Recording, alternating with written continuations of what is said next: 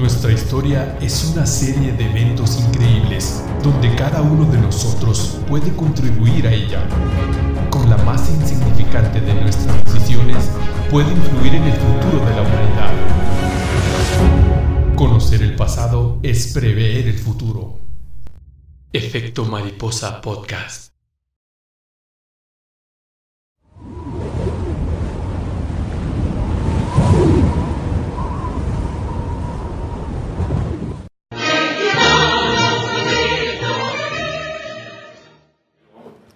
Ahora sí, ya después de las pruebas de sonido, empezamos el episodio número 8.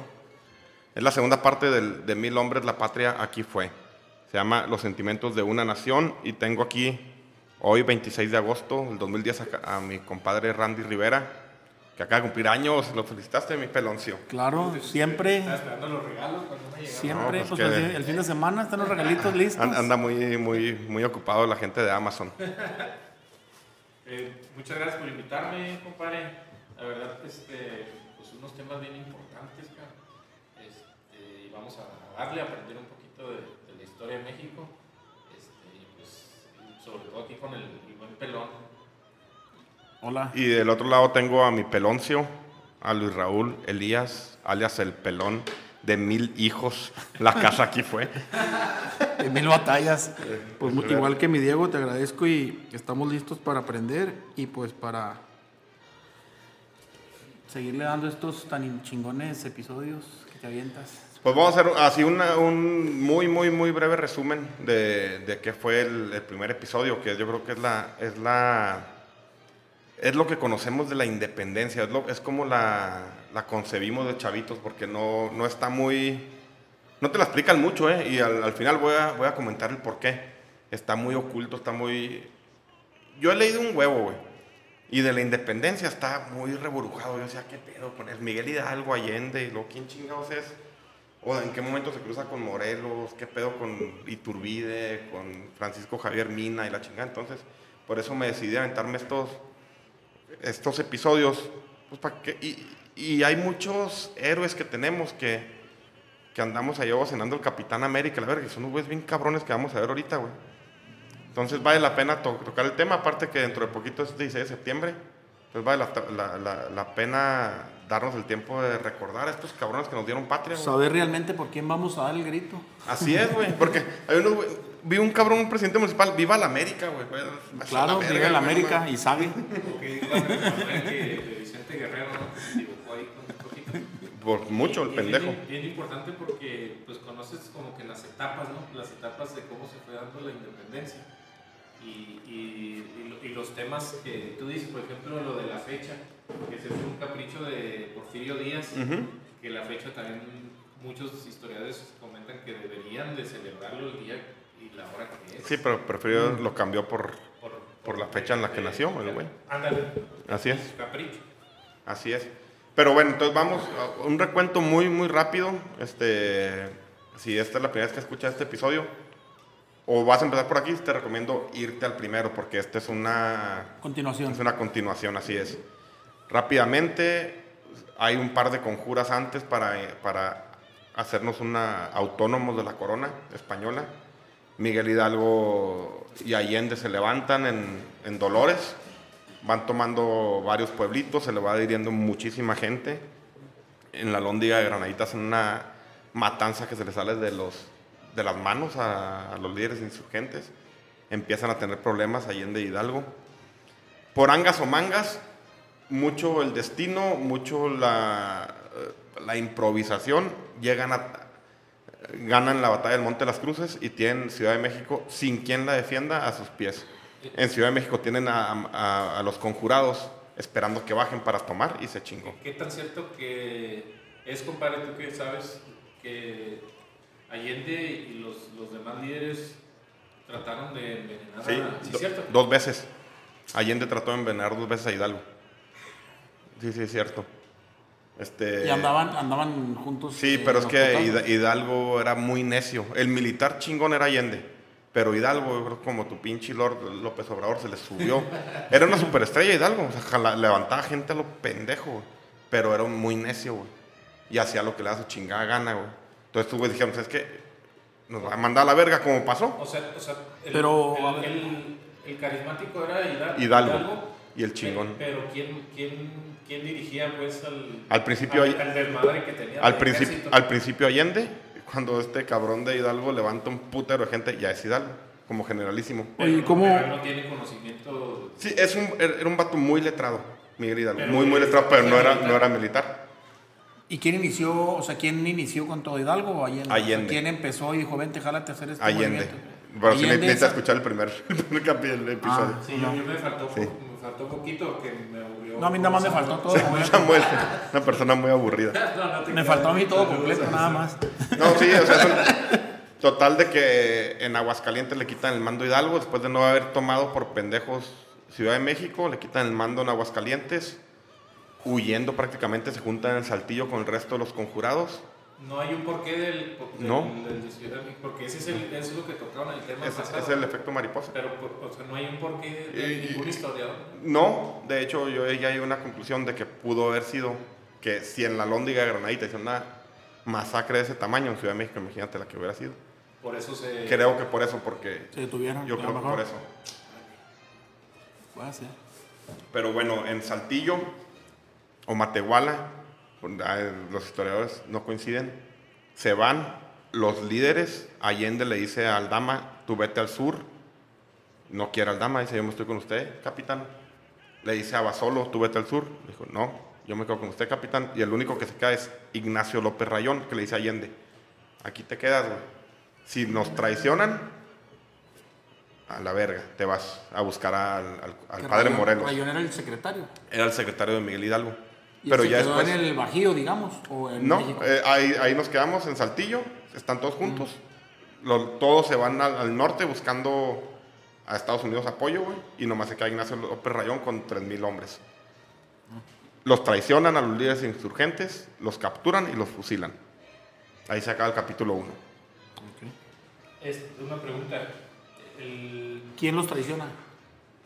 Hay que escuchar el capítulo 1, Pues, ya, bueno, está- estás El con Elizondo. una retroalimentación. Elizondo. Elizondo, Ah, Elizondo. que lo matan el, el, el, el- el Abasolo fue el único que no fusilaron. ¿Por qué? Ahí viene, y lo, le platico la anécdota, pues la repito. A Basolo, era la esposa, güey, era muy pro monarquía, güey. Entonces, el capítulo no está muy chido porque lo mandan, consigue que lo mandan a España. Para hacerla corto, güey, la encierran, o sea, anda de por diosera, güey, la esposa. La esposa. Lo encierran junto con Abasolo. Abasolo muere de tifoidea o de tuberculosis, no recuerdo. COVID. Sí, o COVID. este, y, y- y- y sale, pero es una historia bien triste. Pero, pero fue el único que. Que no fusilaron porque, porque, porque En me. Ajá, Había porque mucho metieron las sífilis en aquel tiempo, ¿no? Por Yo ahí. creo que sí, habría un chingo A lo mejor se murió si de sífilis o algo, una infección así. Dijeron, hay mucho sífilis allá. Así es. Bueno, y aquí es donde partimos y como siempre empezamos con el supuesto. El supuesto. El coronel José Manuel de Ochoa era promovido a general de división en una ceremonia orquestada en Ciudad de México por el general y conde de Calderón, Félix María Calleja. Esta distinción era un premio por acabar con el reducto insurgente en el septentrión novohispano. Allende, Aldama, Jiménez e Hidalgo habían sido fusilados en Chihuahua, mientras la última fuerza rebelde en el norte habían sido muertos por la fuerza de Ochoa en su, en su huida a la sierra de Mazapil. Sin agua, víveres o armamento, no fue difícil darles caza. A degüello fue la orden, y la orden se cumplió. Por eso la distinción del, al coronel Ochoa. Con Rayón, Torres y Rosales muertos, solo Morelos quedaba para, final- para finalizar la revuelta que iniciaría Hidalgo tiempo atrás. Pero esto no sucedió. La razón, el sargento Cureña. El sargento. Cureña. Ay, güey, pues no pasó eso. No sucedió. El, vivo, el único vivo de los insurgentes fue Morelos. Ahorita estaba ya nada más Morelos en el sur y Rayón No, pero ya lo habían matado, ¿no? A Rayón. No, no, no, fue el que se salió. Es el que deja a Allende. Que dice, si te vas al sur, güey. Pero dices que de Güello chingó a Rayón, a Torres y a No, es Rosales. el supuesto, pendejo. Ah. Es lo que no sucedió. Ah, ok.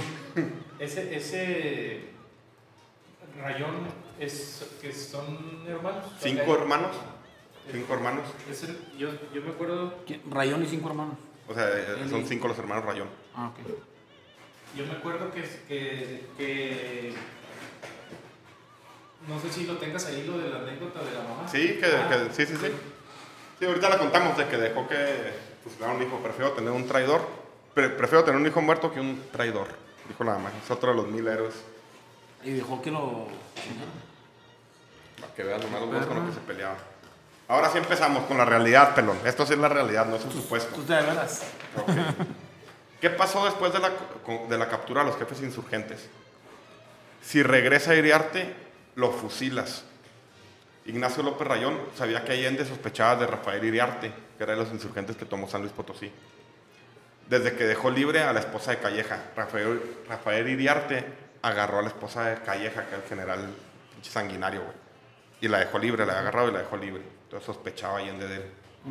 Y tan solo cinco días después de la trampa en la que cayeron los jefes insurgentes, llegaba Rafael Iriarte a Saltillo, milagrosamente se había salvado de la emboscada. En cuanto se juntó con el resto de los insurgentes, los hermanos Rayón, el amo Torres y Víctor Rosales, Iriarte sería fusilado. Ignacio López Rayón sería el encargado de mantener la mecha de la libertad encendida. La primera parte de la lucha armada por la libertad terminaría trágicamente con el fusilamiento de Hidalgo Aldama Allende y Jiménez. La esperanza de ser libres ahora pesaba sobre la espalda de Rayón. Abogado de profesión, tendría que dirigir adecuadamente a aquel pequeño reducto de insurgentes. El plan era llegar a Michoacán y reunir sus fuerzas con las del cura Morelos, que aún daba batalla en el sur, en el sur del virreinato. Aún y cuando estuvieran muy tentados a ir a rescatar a Hidalgo y los demás, Rayón recordaba la orden de Allende, si- de Allende. Si no regresamos, eres el encargado de mantener la lucha en pie. Y así lo hizo. Partieron de Saltillo hacia el sur, sabían que los españoles les venían pisando los tobillos. Y en el poblado de, Agua, de Aguanueva se habían capturado 77 insurgentes. Ahí quiero poner un, un paréntesis, es donde chambeaba yo ahí por Concepción del Oro. Por ese Zacatecas. si vas de Saltillo rumbo a Zacatecas, esa zona. En Aguanueva se habían capturado 77 insurgentes, por lo que, todo, por lo que todos sus 3.500 insurgentes y 22 cañones pondrían la cara en una batalla clave, Puerto Piñones. Sería el primero de abril de 1811 cuando esto ocurriría. La batalla fue intensa, incesante y total.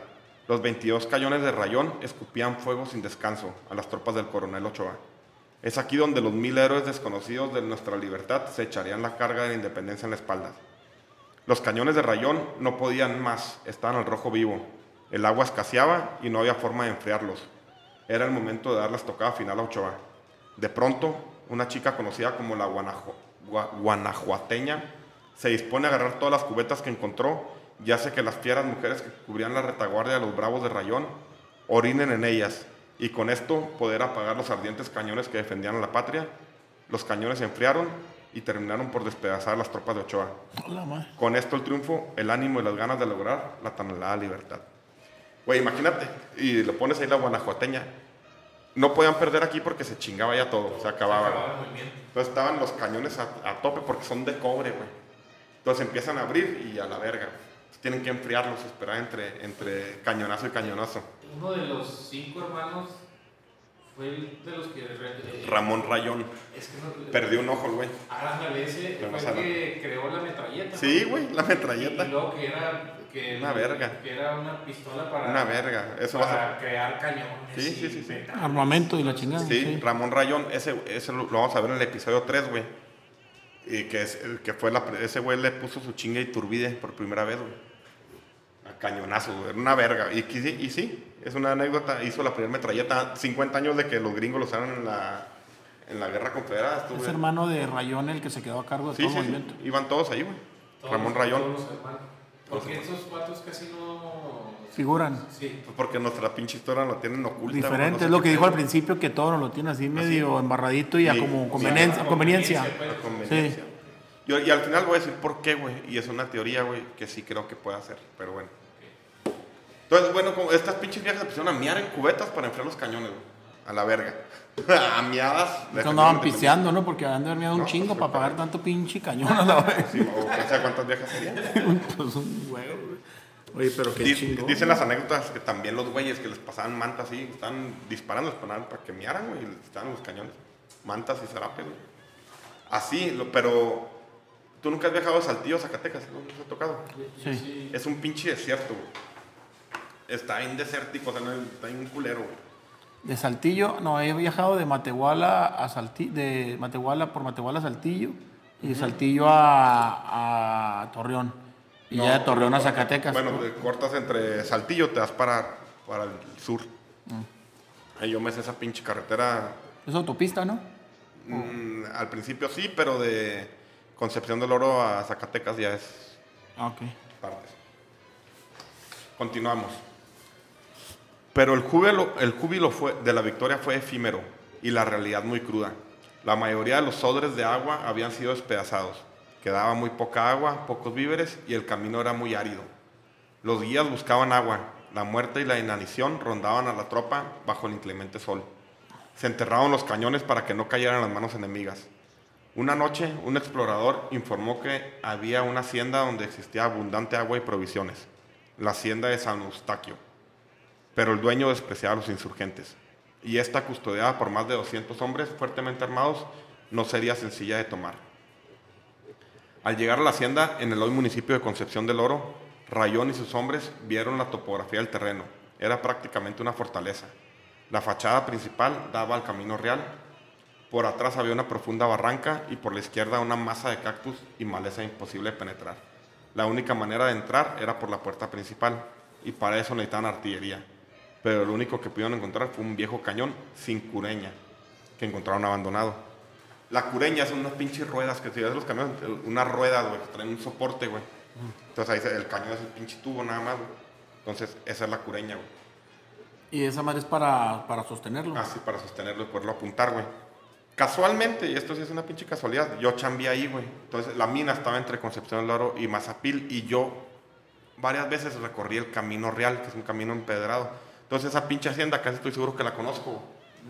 Este, mi carnal, cuando escuche esto, se va a familiarizar. Son unos pinches cañones así, unos pinches hoyos, unos barrancos, güey. Y hay una hacienda bien bonita, abandonada. Casi creo que es esa, güey. Casi creo que es esa, güey. Este, porque busqué en Google y la chingada y pues sí debe ser.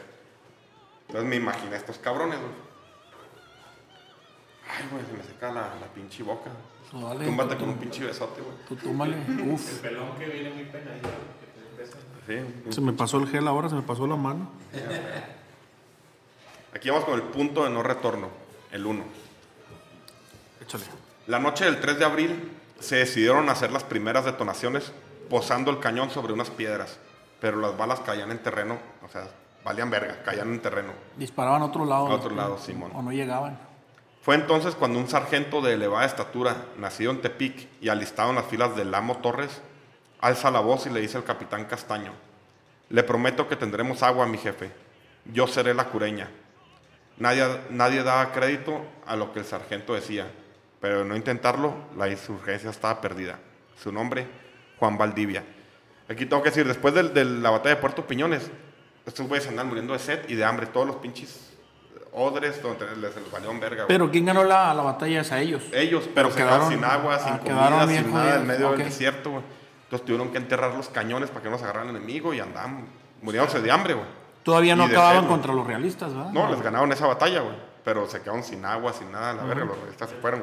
Y andan buscando ahí provisiones. Se andan muriendo de sed ya culero. güey. Apoyó sus piernas y manos en el suelo. Los artilleros pusieron varios zarapes en su espalda y acomodaron el cañón y lo sujetaron con fuerza. Impresionantemente, Valdivia se pone de pie y se acomoda en la dirección adecuada. La primera detonación hizo crujir la puerta abriendo un boquete. Los atónitos artilleros vieron cómo aquel gigante volvía a incorporarse. O sea, le amarraron el pinche cañón en el lomo, güey. Y una segunda detonación fue disparada. Solo, solo Dios sabe lo que soportó Juan en su espalda y lo que sus, oí- lo que sus oídos padecieron en cada estruendo. Imagínate. El tercer fuego sería el último. La bala sacó de quicio a la puerta y la hizo caer en escombros. Y el oficial insurgente lanzó el asalto a sus tropas. Hubo decenas de muertos, pero la hacienda cayó. Los rebeldes saciaron su hambre y sed, se abastecieron de armamento y tuvieron un lugar perfecto para descansar. Juan, el sargento que había servido de cureña, con los pulmones rotos, la espina dorsal tronchada, escupiendo sangre negra y espantosa, Las últimas palabras de este héroe desconocido serían, ¿sirvió de algo lo que hice? Sí, sí sirvió, le contestaron los desolados insurgentes. Entonces muero con alegría, contestó Valdivia. Derribado de muerte para no levantarse nunca, la insurgencia seguía viva gracias al heroísmo y sacrificio sublime de aquel sargento cureña. El coronel Garduño aprovechó para azotar hasta la muerte al dueño de aquella hacienda. O sea, estos güeyes andaban a la verga, güey. Ya, ya se iba, el vato se amarró el pinche Cañón. cañón, güey. Entonces, es lo... Y todavía castigaron al güey que no les quiso ayudar. Sí, sí, sí, lo mataron a hacienda. azotes, güey, pero... Pero un cabrón que, aquí voy a quedar a la verga, con pinches espalda hecha cagada. Era un kamikaze mexicano. Pues, Si nos iba a perder, andaban muriendo de sed, güey. Que en, ese- en esa época la- todo ese tipo de gente tenían, eran muy honorables. Luchaban por algo, patrióticos, ¿no? O sea, muy. Es que luchaban aquí- por algo que, nosotros hemos tenido siempre, que es libertad, güey. Que ahora este pendejo nos la quiere quitar, güey. Porque no mames, hay, hay situaciones que dicen, yo no puedo, no puedo darlo atrás, güey. Yo no puedo regresar. Y hay casos, más adelante vamos a ver, de Pedro Moreno o los mismos Galeana, güey. Raza de lana, pero decían, ¿sabes qué? A la verga, yo quiero libertad, güey. Libertad, güey. Morelos a la verga, Y güey. ellos, todos ellos estaban dispuestos a dar la vida. por- La, vi- la vida, lana, todo lo que tuvieran, güey. Que ahorita es lo que nos falta, ¿verdad? Nadie. Vamos a irle haciendo caso al pendejo del peje, güey. ¿no? Ya- ya se- No queríamos dar ya- nada. Ya, van a empezar a perder velas en el 21. Esperemos que, lo- que los, les amarren un cañón en el culo a los culeros. La cureña, ¿cómo se llama la madre? La cureña, se la metan también por el fundillo. Bueno, con esta, eh, esta hacienda eh, San Eustaquio está muy cerquita de Zacatecas, La toma de Zacatecas. El 15 de abril de 1811, Rayón, junto a el amo Torres y un zacatecano de nombre Víctor Rosales, consumarían una de las más grandes hazañas de la lucha por la independencia. Una noche antes, Torres tomaba el Cerro del Grillo, donde estaba la mayoría del armamento realista. Después de una incesan- incesante lluvia de balas que Torres lanzaba desde el cerro y una embestida por parte de Rosales por el pánuco, lograron descomponer y poner en huida a las tropas del rey. Las tropas de Rayón, a- aquí empiezan ya cosas diferentes. Hidalgo juntaba un chingo de gente, pero era una turba, o sea, traían viejitos, enfermos, gallinas, perros, gatos, como- jotos, todo. como, una etapa de un ejército desorganizado, ¿no? Que es el que están. Sí, en la primera etapa era un ejército muy desorganizado, güey. O sea, no tenían. No, estaba Allende, sí, ellos tenían, pero eran 2.000 militares de Allende y 78.000 De la pinches gallinas, chivas, güey. Con toda su Que se les iban juntando. Se decían juntando y al primer cañonazo se iban 30.000, ¿no? la verga. Como, como dijo, no me puedo ahorcar de aquí porque aquí siento que me ahogo. ¿Quién dijo eso? Un pinche gallego, ¿no? Las tropas de Rayón, a diferencia de las huestes de Hidalgo, entraron ordenadas y este líder convoca a una junta a los pobladores para hacerles saber las intenciones de su ejército. Es en Zacatecas donde se coincide la idea de una América mexicana. El, el mes que duró Rayón en Zacatecas se hizo de recursos, uniformó a sus tropas, los disciplinó y fabricó artículos de artillería. Es aquí donde Rayón hace un documento y se lo manda a Calleja por medio de su hermano José María, donde propone una autonomía. Y, y resalto esa autonomía, güey. Elementos constitucionales. Eh, En Zitácuaro más adelantito. Apenas empieza así. Pero ese es el que manda él. ¿o Sí, sí, sí. son- Sí, sí, manda unos elementos, pero todo no es una constitución. Le manda Ya era la intención de. la empezar. intención de hacerse, pero este güey quiere hacerse autónomo, güey. que es, dice, España y, y- y la Nueva España son separados y que nos dirija el mismo rey. El ¿Quién? Rayón. Rayón. decía. Quería, o sea, quería. Autonomía, no- Autonomía. No, independencia. Ah, ok. Eso es bien importante porque más adelante va a tener... Y como que quiso irse con algo muy pequeño y ya después yo creo que como iba ganando, pues ya dijo, vámonos por, por todas las pinches canicas, ¿verdad? Ese es como el. Las bases de la esa Constitución. sí, la- y esa es parte de la problemática que tuvo con el. Con Morelos. con Morelos. Sí, claro. Porque Morelos quería la independencia. Sí, ahorita lo vamos a ver. Es que, es que eso es lo que voy, que por, por ejemplo, e- era tanto el, el- el honor que ellos tenían que este, este rayón creo que era abogado. Ser abogado, y Simón. entonces su, su ética no le permitía separarse, o sea, iba en contra de todo lo que pesa- pe- pe- pensaban los insurgentes.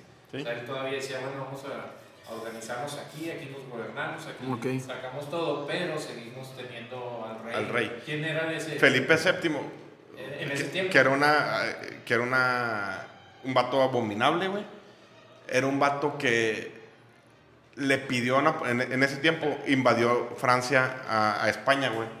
¿Quién Y es José Botello? el hermano de Napoleón Botelo. Pero fue el que en ese tiempo Pepe es- Botellas, sí, sí, sí. El que gobernaba. Y este pinche culo, porque se dedicaba a remendar, güey. Eso era su pinche tejer, tejer y coser. Lo platicamos en el equipo Fernando VII. Ah, ok. Y le pidió varias veces a, a Napoleón que lo adoptara como su hijo. Pero porque culo si yo, yo también como tal. Pues sí, sí, sí. ¿Ah, sí? señor, yo- yo era... De- por, por eso usa, por eso usas tacones y, y falda. Y ahí, y ahí me empecé a pintar. militar. De ahí me empecé a pintar la nariz, los ojos y la pinche boca. y todo. Estaba chavillo, me enseñaron a hacer. Está bien. ¿Con qué? ¿Con los pinches? los- Sí, sí, con con los- esas madres las grandes. agujas grandes. Ah, sí. Órale. Pues sí, pero no- ¿Y se te olvidó? Todavía le sabes. No, ya, ya. que me dejas una chambrita. Es una chambrita. Sí, pero. Este, déjame terminar el perro. Donde propone una autonomía del virreinato, pero reconociendo al rey Felipe VII, Calleja lo, man- lo desdeña, o sea, lo manda a la verga y arresta al hermano, que milagrosamente logra huir. Entonces, es en Zacatecas donde, donde por primera vez en la lucha se menciona algo. porque No, ah, de- de- de, ah, jurídico. O sea, lo que dice, un- un- porque realmente eran unas pinches huestes peleando con palos y piedras y a chingados, pero no defendían algo en concreto. Porque este vato más que, que militarmente lo quería hacer más político, ¿no? El más- Rayón. sí, pienso. ¿Y quiénes eran los consejeros de Rayón? ¿O, o, qué- o qué Él, gente, él- él traía qué a- gente que figura eh, en El- la historia traía Rayón? a la después? moto, ahí traía a Lamo Torres, güey, que hablamos de él en el capítulo 1, güey. Que era un güey bien verga, güey. José Antonio Lamo Torres, traía a Víctor Torres. Rosales, güey, que por eso se llama, por él se llama Ario de Rosales en Michoacán. Ah. Pero eso va a ser más adelante, güey. o sea, pero sí traía, traía lo que quedaba. O sea, los, los meros vergas se lo chingaron. A, lo- a los meros vergas se lo chingaron en, en Chihuahua. Y ya más adelante mencionan lo del Congreso Americano. De, Sí, de sí, sí, este sí, sí, sí, ahorita vamos sobre de eso.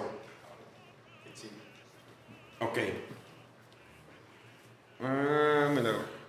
Este güey dura un mes ahí en, en Zacatecas, empieza a armar, empieza a hacer material de guerra, güey. Pero él sabe, güey, que, que no es fuerte ahí. Entonces dice, me tengo que ir a Michoacán y juntarme con el cura Morelos y hacer un solo Los movimiento. hermanos no andaban con él. Sí, sí andaban ahí con él. iban Sí, ahí se andaban con él, Simón. Entonces se dispone a irse rumbo a Michoacán. Conocedor rumbo a Michoacán. Conocedor del sur porque era- era de Tlahua. Pinche nombre Tlahuajipan o una madre así, güey. Ni me lo he aprendido hasta ¿En ahora. Morelos también? No, Que- este que Rayón. Pelón sí lo sabe por el pegadito de Benito Juárez que trae. No, no Los estoy, los estoy dejando para ver qué tanto, ¿Qué tanto- qué tanto qué power traen, a ver si no vale madre esto. Ok, Rayón. Conocedor del sur y sabedor que podría oponer más resistencia a Calleja desde Michoacán, Rayón decide partir. Pero en Aguascalientes sus tropas son sorprendidas por la del coronel Emparán, donde los insur- jefes insurgentes logran huir de milagro. Se vuelven a reunir en La Piedad, Michoacán, donde se reunían con las fuerzas del padre Navarrete y Manuel Muñiz. Con estas fuerzas parten rumbo a Zitácuaro, lo- localidad recién tomada por el insurgente Benedicto López. Los realistas al tratar de reconquistar la ciudad son vencidos con una genialidad de rayón donde hace que las tropas españolas huyan rumbo a Toluca. La estrategia de los burros ardientes. ¿Esa esa estrategia se la aventó el Rayón ese? Sí, güey, está. Bueno, primero poner en contexto, dejó a Víctor Rosales en Zacatecas y le dijo, cuando vaya llegando Calleja, entrega la ciudad, güey. Entonces entregó Zacatecas y se indultó Víctor Rosales. Más adelante vuelve a tomar las armas, güey. Este, este güey llega a Zitácuaro, güey, y llegan las tropas de Calleja, güey. Entonces están acampando y el vato, qué chingados, o sea, un abogado, o sea, la gente le metió aquí huevos y le metió Todo. coco y le metió todo porque no podían perder, güey. Menos él, güey. Si perdía se acababa la insurgencia prácticamente. Entonces agarra todos los pinches burros que encuentra en. en. en Zitácuaro, ahí en las ahí en Zitácuaro, los agarra y luego les amarran las pinches. Las manos, o sea, los- las, las garras, las patas, se las ponen con. Pues no bolsas, porque no había bolsas, pero sí como paliacates con esponja para que no se oigan, güey.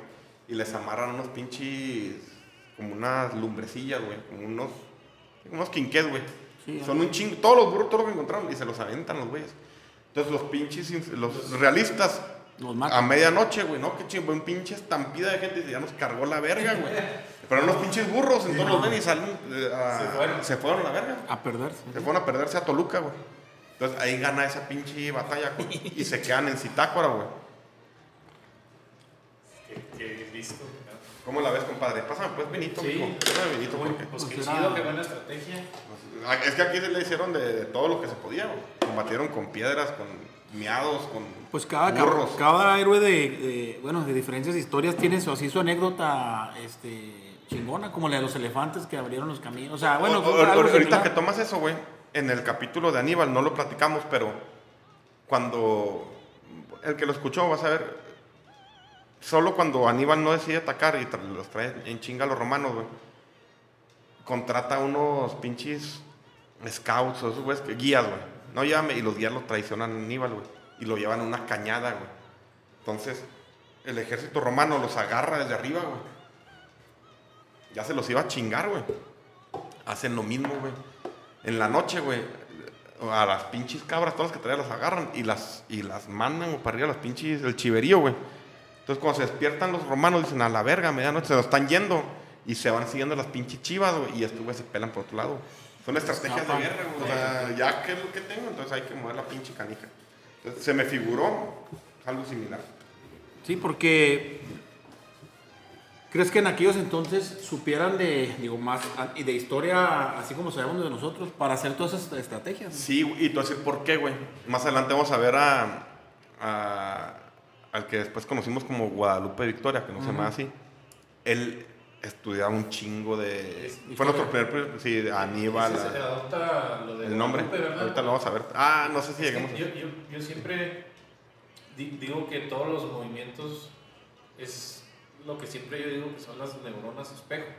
Entonces, todo este movimiento surge a partir de la, de la Revolución Francesa, ¿no? Y, y, y luego, y, y los Estados Unidos también, entonces se van transmitiendo las, los ideales, las cosas.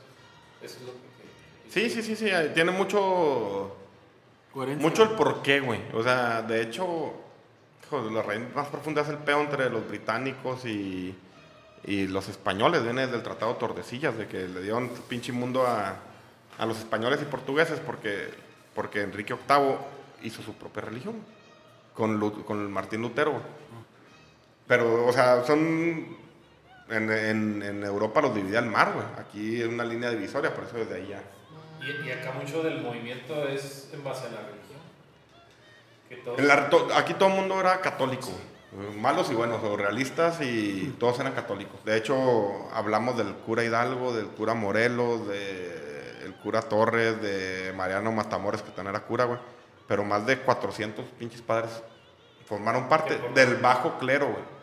Porque los del alto clero, los pinches obispos, esos les valía, esos querían y después se cuelgan la medalla. De hecho, el güey que, como, como anécdota, el güey que, de la Inquisición que le dio la pena a Morelos con la garra fue el que firmó el acta de independencia. O sea, que es una pinche farsa, güey. ¿sí? Y, y un- Hijo de la- o sea, que le dieron, por ejemplo, a Miguel Hidalgo, este, los degradaron del- de, su. ¿Cómo se le llama? Su- Es que te faltaban 20 minutos del último capítulo, le arranca Ah, las, le ah, arranca las habían dicho que- que le arranca las yemas de los dedos, De los dedos. para que no pueda hacerle el... Sí, Sí. tiene dos juicios, el clérigo y el... Oye, güero, y por decir este, cuando estaba Rayón, ¿cuán- ¿cuánta tropa era de los reales, de los españoles? No, no, güey? pues todo el país, güey, un chingo. No es que tenían muchos focos, güey, o sea... Estos güey ya quedaba, la última llama era Rayón. Por eso, con su gente. Con y, su él, gente. y él iba, él, él la toma de Zacatecas. Y la- Zacatecas fue una, una de las gestas más heroicas porque está bien cabrón Zacatecas, En cerros. periodo de tiempo, ¿cuánto duró? Por ejemplo, porque todo, el- del- desde que inicia Allende y todos ellos. 11 años, pe- Pero ellos duraron no más de 8 meses. meses, los primeros. Los, los primeros. Y, Sí, y sí, estos vatos, por ejemplo, sí, Morelos, y duró sus 4 o 5 años. Sí, y luego después... Porque estos nomás iniciaron, ¿verdad? Y Nomás se hicieron iniciaron. mártires de- del Fíjate, yo- del yo- movimiento, pero. de los que se los- eran- Yo pienso que, que ahorita por ¿Y Rayón cuánto tiempo duró en Ah, la...? estamos para allá, o sea... Por todo lo que estás platicando y diciendo, pues este vato es muy importante. fue muy importante para mantenerla viva. Es que tienen serios. Y ya lleva algo como, como más jurídico legal. No, güey, pero me imagino de- que para, para lograr la independencia, este, tuviste que casi haber acabado con todo el ejército español, güey. Es que, O- es o- que re- no sé, en el primer episodio decimos que no se logró una independencia total, sino una parcial, güey. O sea, el- el- la independencia es bien compleja. Bueno, vamos a escucharlo. Vamos a darle. Vamos a darle. Está bueno este vino. Sí, está en rico, güey, la madre, para que te pongas hasta el culo como... No, no, no más tantito. La, yo, la, supre- la Suprema, la Suprema Junta Nacional Americana. Con citácora ya tomado, Rayón se dispone a darle un carácter jurídico a la lucha por la autonomía, justificando la necesidad de crear un gobierno autónomo en la figura de una Junta Suprema que organizara y encabezara el movimiento insurgente. El 19 de agosto de 1811, 19 jefes insurgentes daban fe de la Junta donde Ignacio López Rayón es elegido como ministro universal de la Nación, con José María Morelos y Pavón, José María Lisiaga y José María Sixto Verduzco como vocales. Algunos in- insurgentes no reconocieron la Junta al principio, como Julián, este se me figura el pelo, Julián de Ojinaga, Julioncito. Que sí es, sí es como Julián Villagrán y Albino García, que es el que comentábamos de, en el episodio anterior, que es pinches cargas con lazos y que pinches... Sí, sí te acuerdas que aventaba unas cargas y los levantaba con las cuerdas. Que, que contestaron, no conocemos más junta que la de dos ríos, ni más alteza que la punta de un cerro. El pendejo de Rayón de- decía, yo voy a hacer y me van a llamar alteza. O sea, ¿por qué, güey? ¿Por qué? O sea, como los cancalos, o sea, o sea, te agarran poquito poder, o sea, le- ya. poquito- como los narcos, ¿verdad, güey. Ahora, ahora me llaman patrón, ¿por qué, güey? ¿Patrón de qué, pero güey? se El señor. fueron como tres nombres, ¿no? Los que, que les, del militar y lo que querían que... Sí, quería que le dijeran así. Sí, sí, ahí se le... Ese fue López Rayón. Sí. Sí. Más tarde, de alguna manera, reconocerían el liderazgo de Morelos y o del mismo Rayón. Rayón estaba en el sur, digo, Morelos, en, en- en- al mismo tiempo. No más que ahorita voy a hablar de Rayón y luego me voy a pasar a Morelos. O sea, por eso fue tan complejo este episodio, porque son muchas cosas al mismo tiempo. Pero pues para mantener una línea, pues necesitamos entender. Esta junta, aunque al principio no vio a todos los insurgentes unirse a su causa, sí ocasionó un eco en España y en Sudamérica.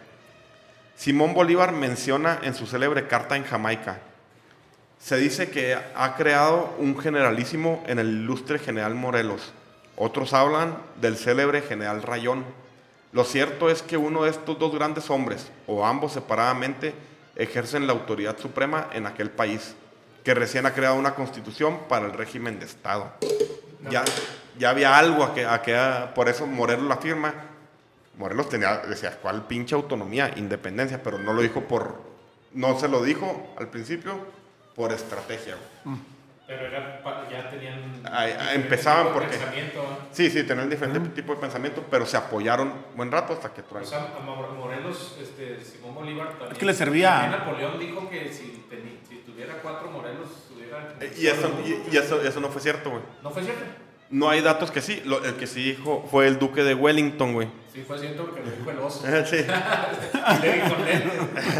No, lo dijo el duque Ah, de no, Wellington, que fue el que se chingó a Napoleón. Dijo, no, no. el que defendió Cuautla es un genio. Así.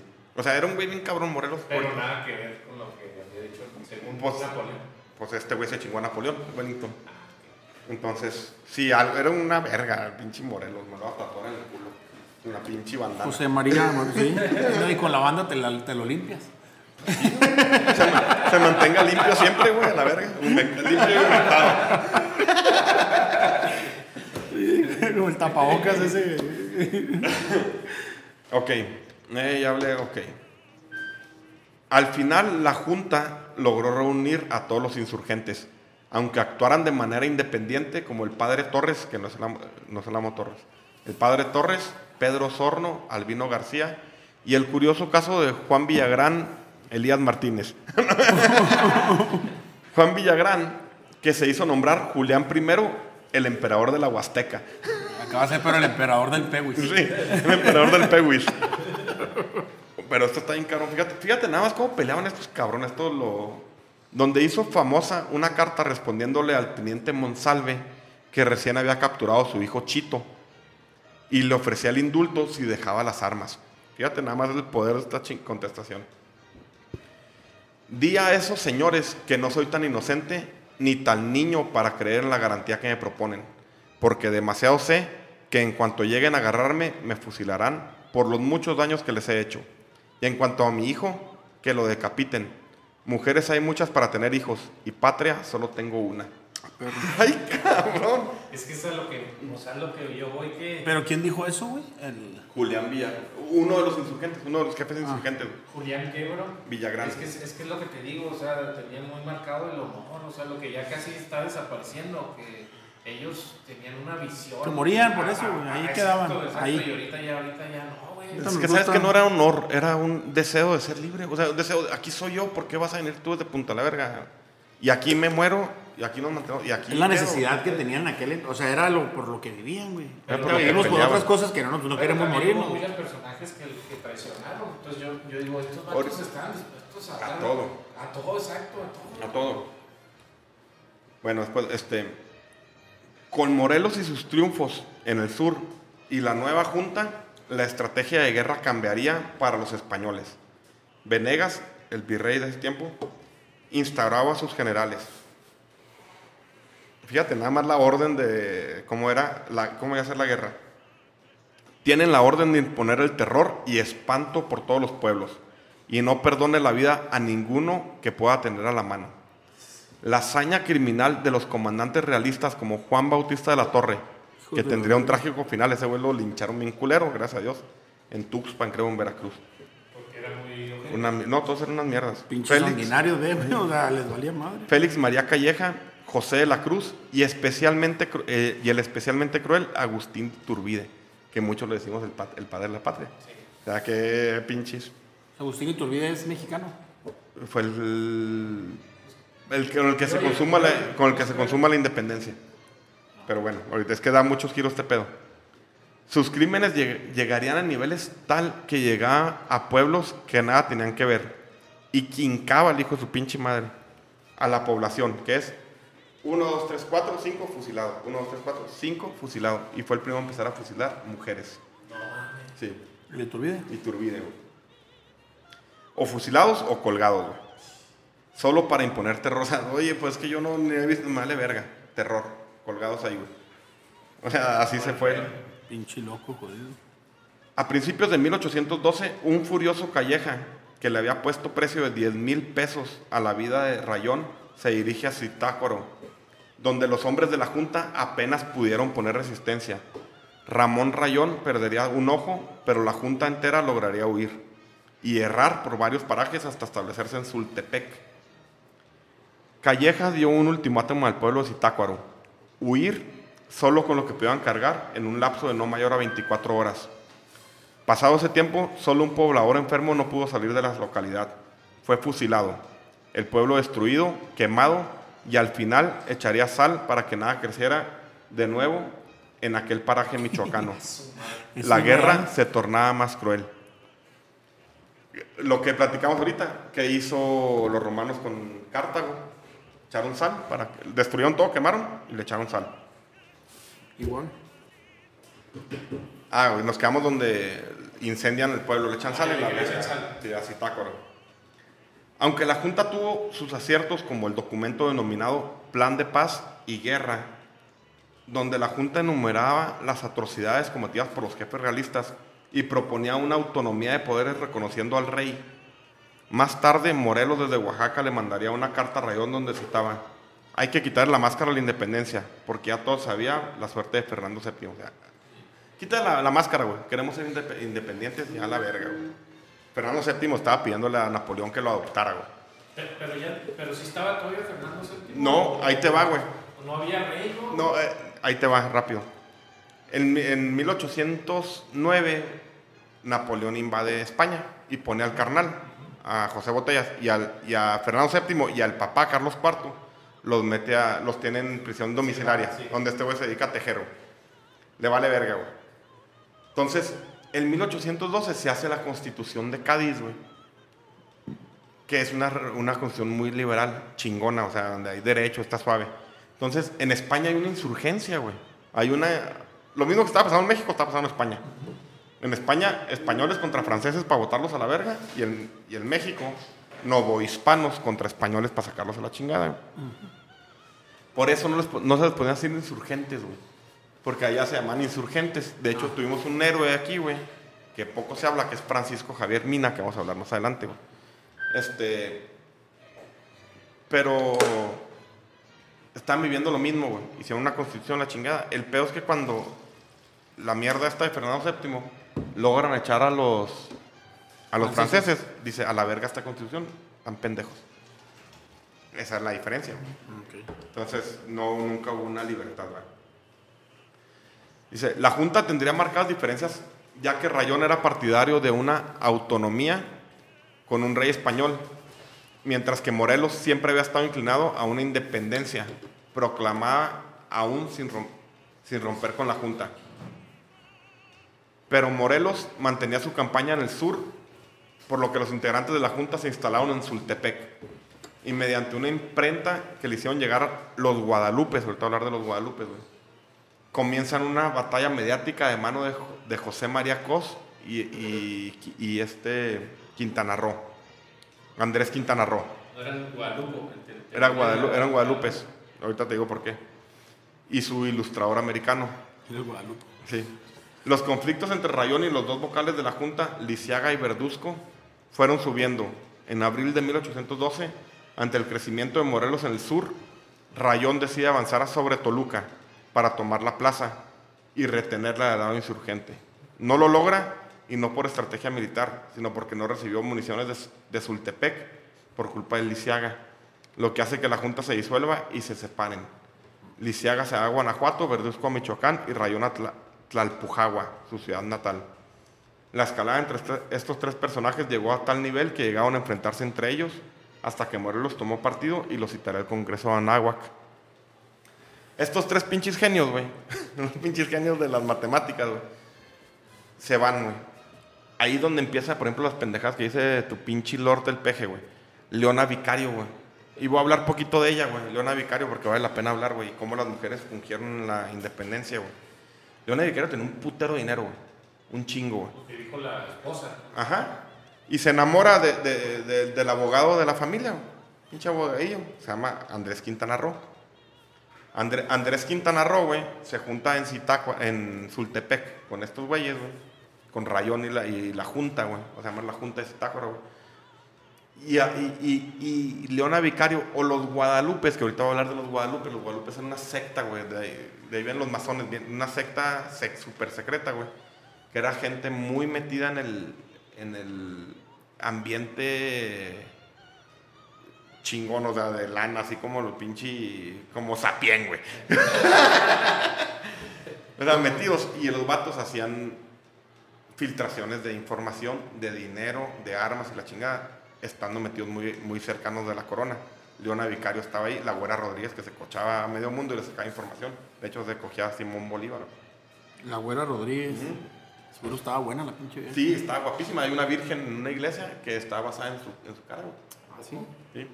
Simón Bolívar y le dio joyas para que insurrectara al sur, allá a Sudamérica. bueno, los Guadalupes toman una importancia bien cabrona de aquí en delante, güey. Los Guadalupes les hacen llegar a... a ¿Y ellos dónde estaban situados? Eh, los no, no, Guadalupe? era, era una secta, güey. Ah, era un, un- Había- un grupo súper secreto. Antes se llamaba el Águila, güey. El Águila. El Águila y después los Guadalupes. Y, te digo, y, y ra- y rápidamente, porque es importante decirlo, los españoles, Mor- eh, Hidalgo agarró el estandarte de la Virgen de Guadalupe, güey. Y estos, güey, dijeron a la verga, llegaban a fusilar a la Virgen, güey. Los güeyes los sacaban de las iglesias y la fusilaban los españoles. Y estos, güey, traían la- a la Virgen de los Remedios, güey. O sea, era parte de una guerra entre católicos, güey. la verga. Entonces, los Guadalupe es una secta, un movimiento muy secreto que hacía todos esos Pero eran mexicanos. eran, sí, e- eran criollos. Criollos, sí, claro. Pero de buen nivel. Sí, sí, no mames, están metidos en, Y- hasta y- arriba. Y apoyaban económicamente en todo. Económicamente con información, güey.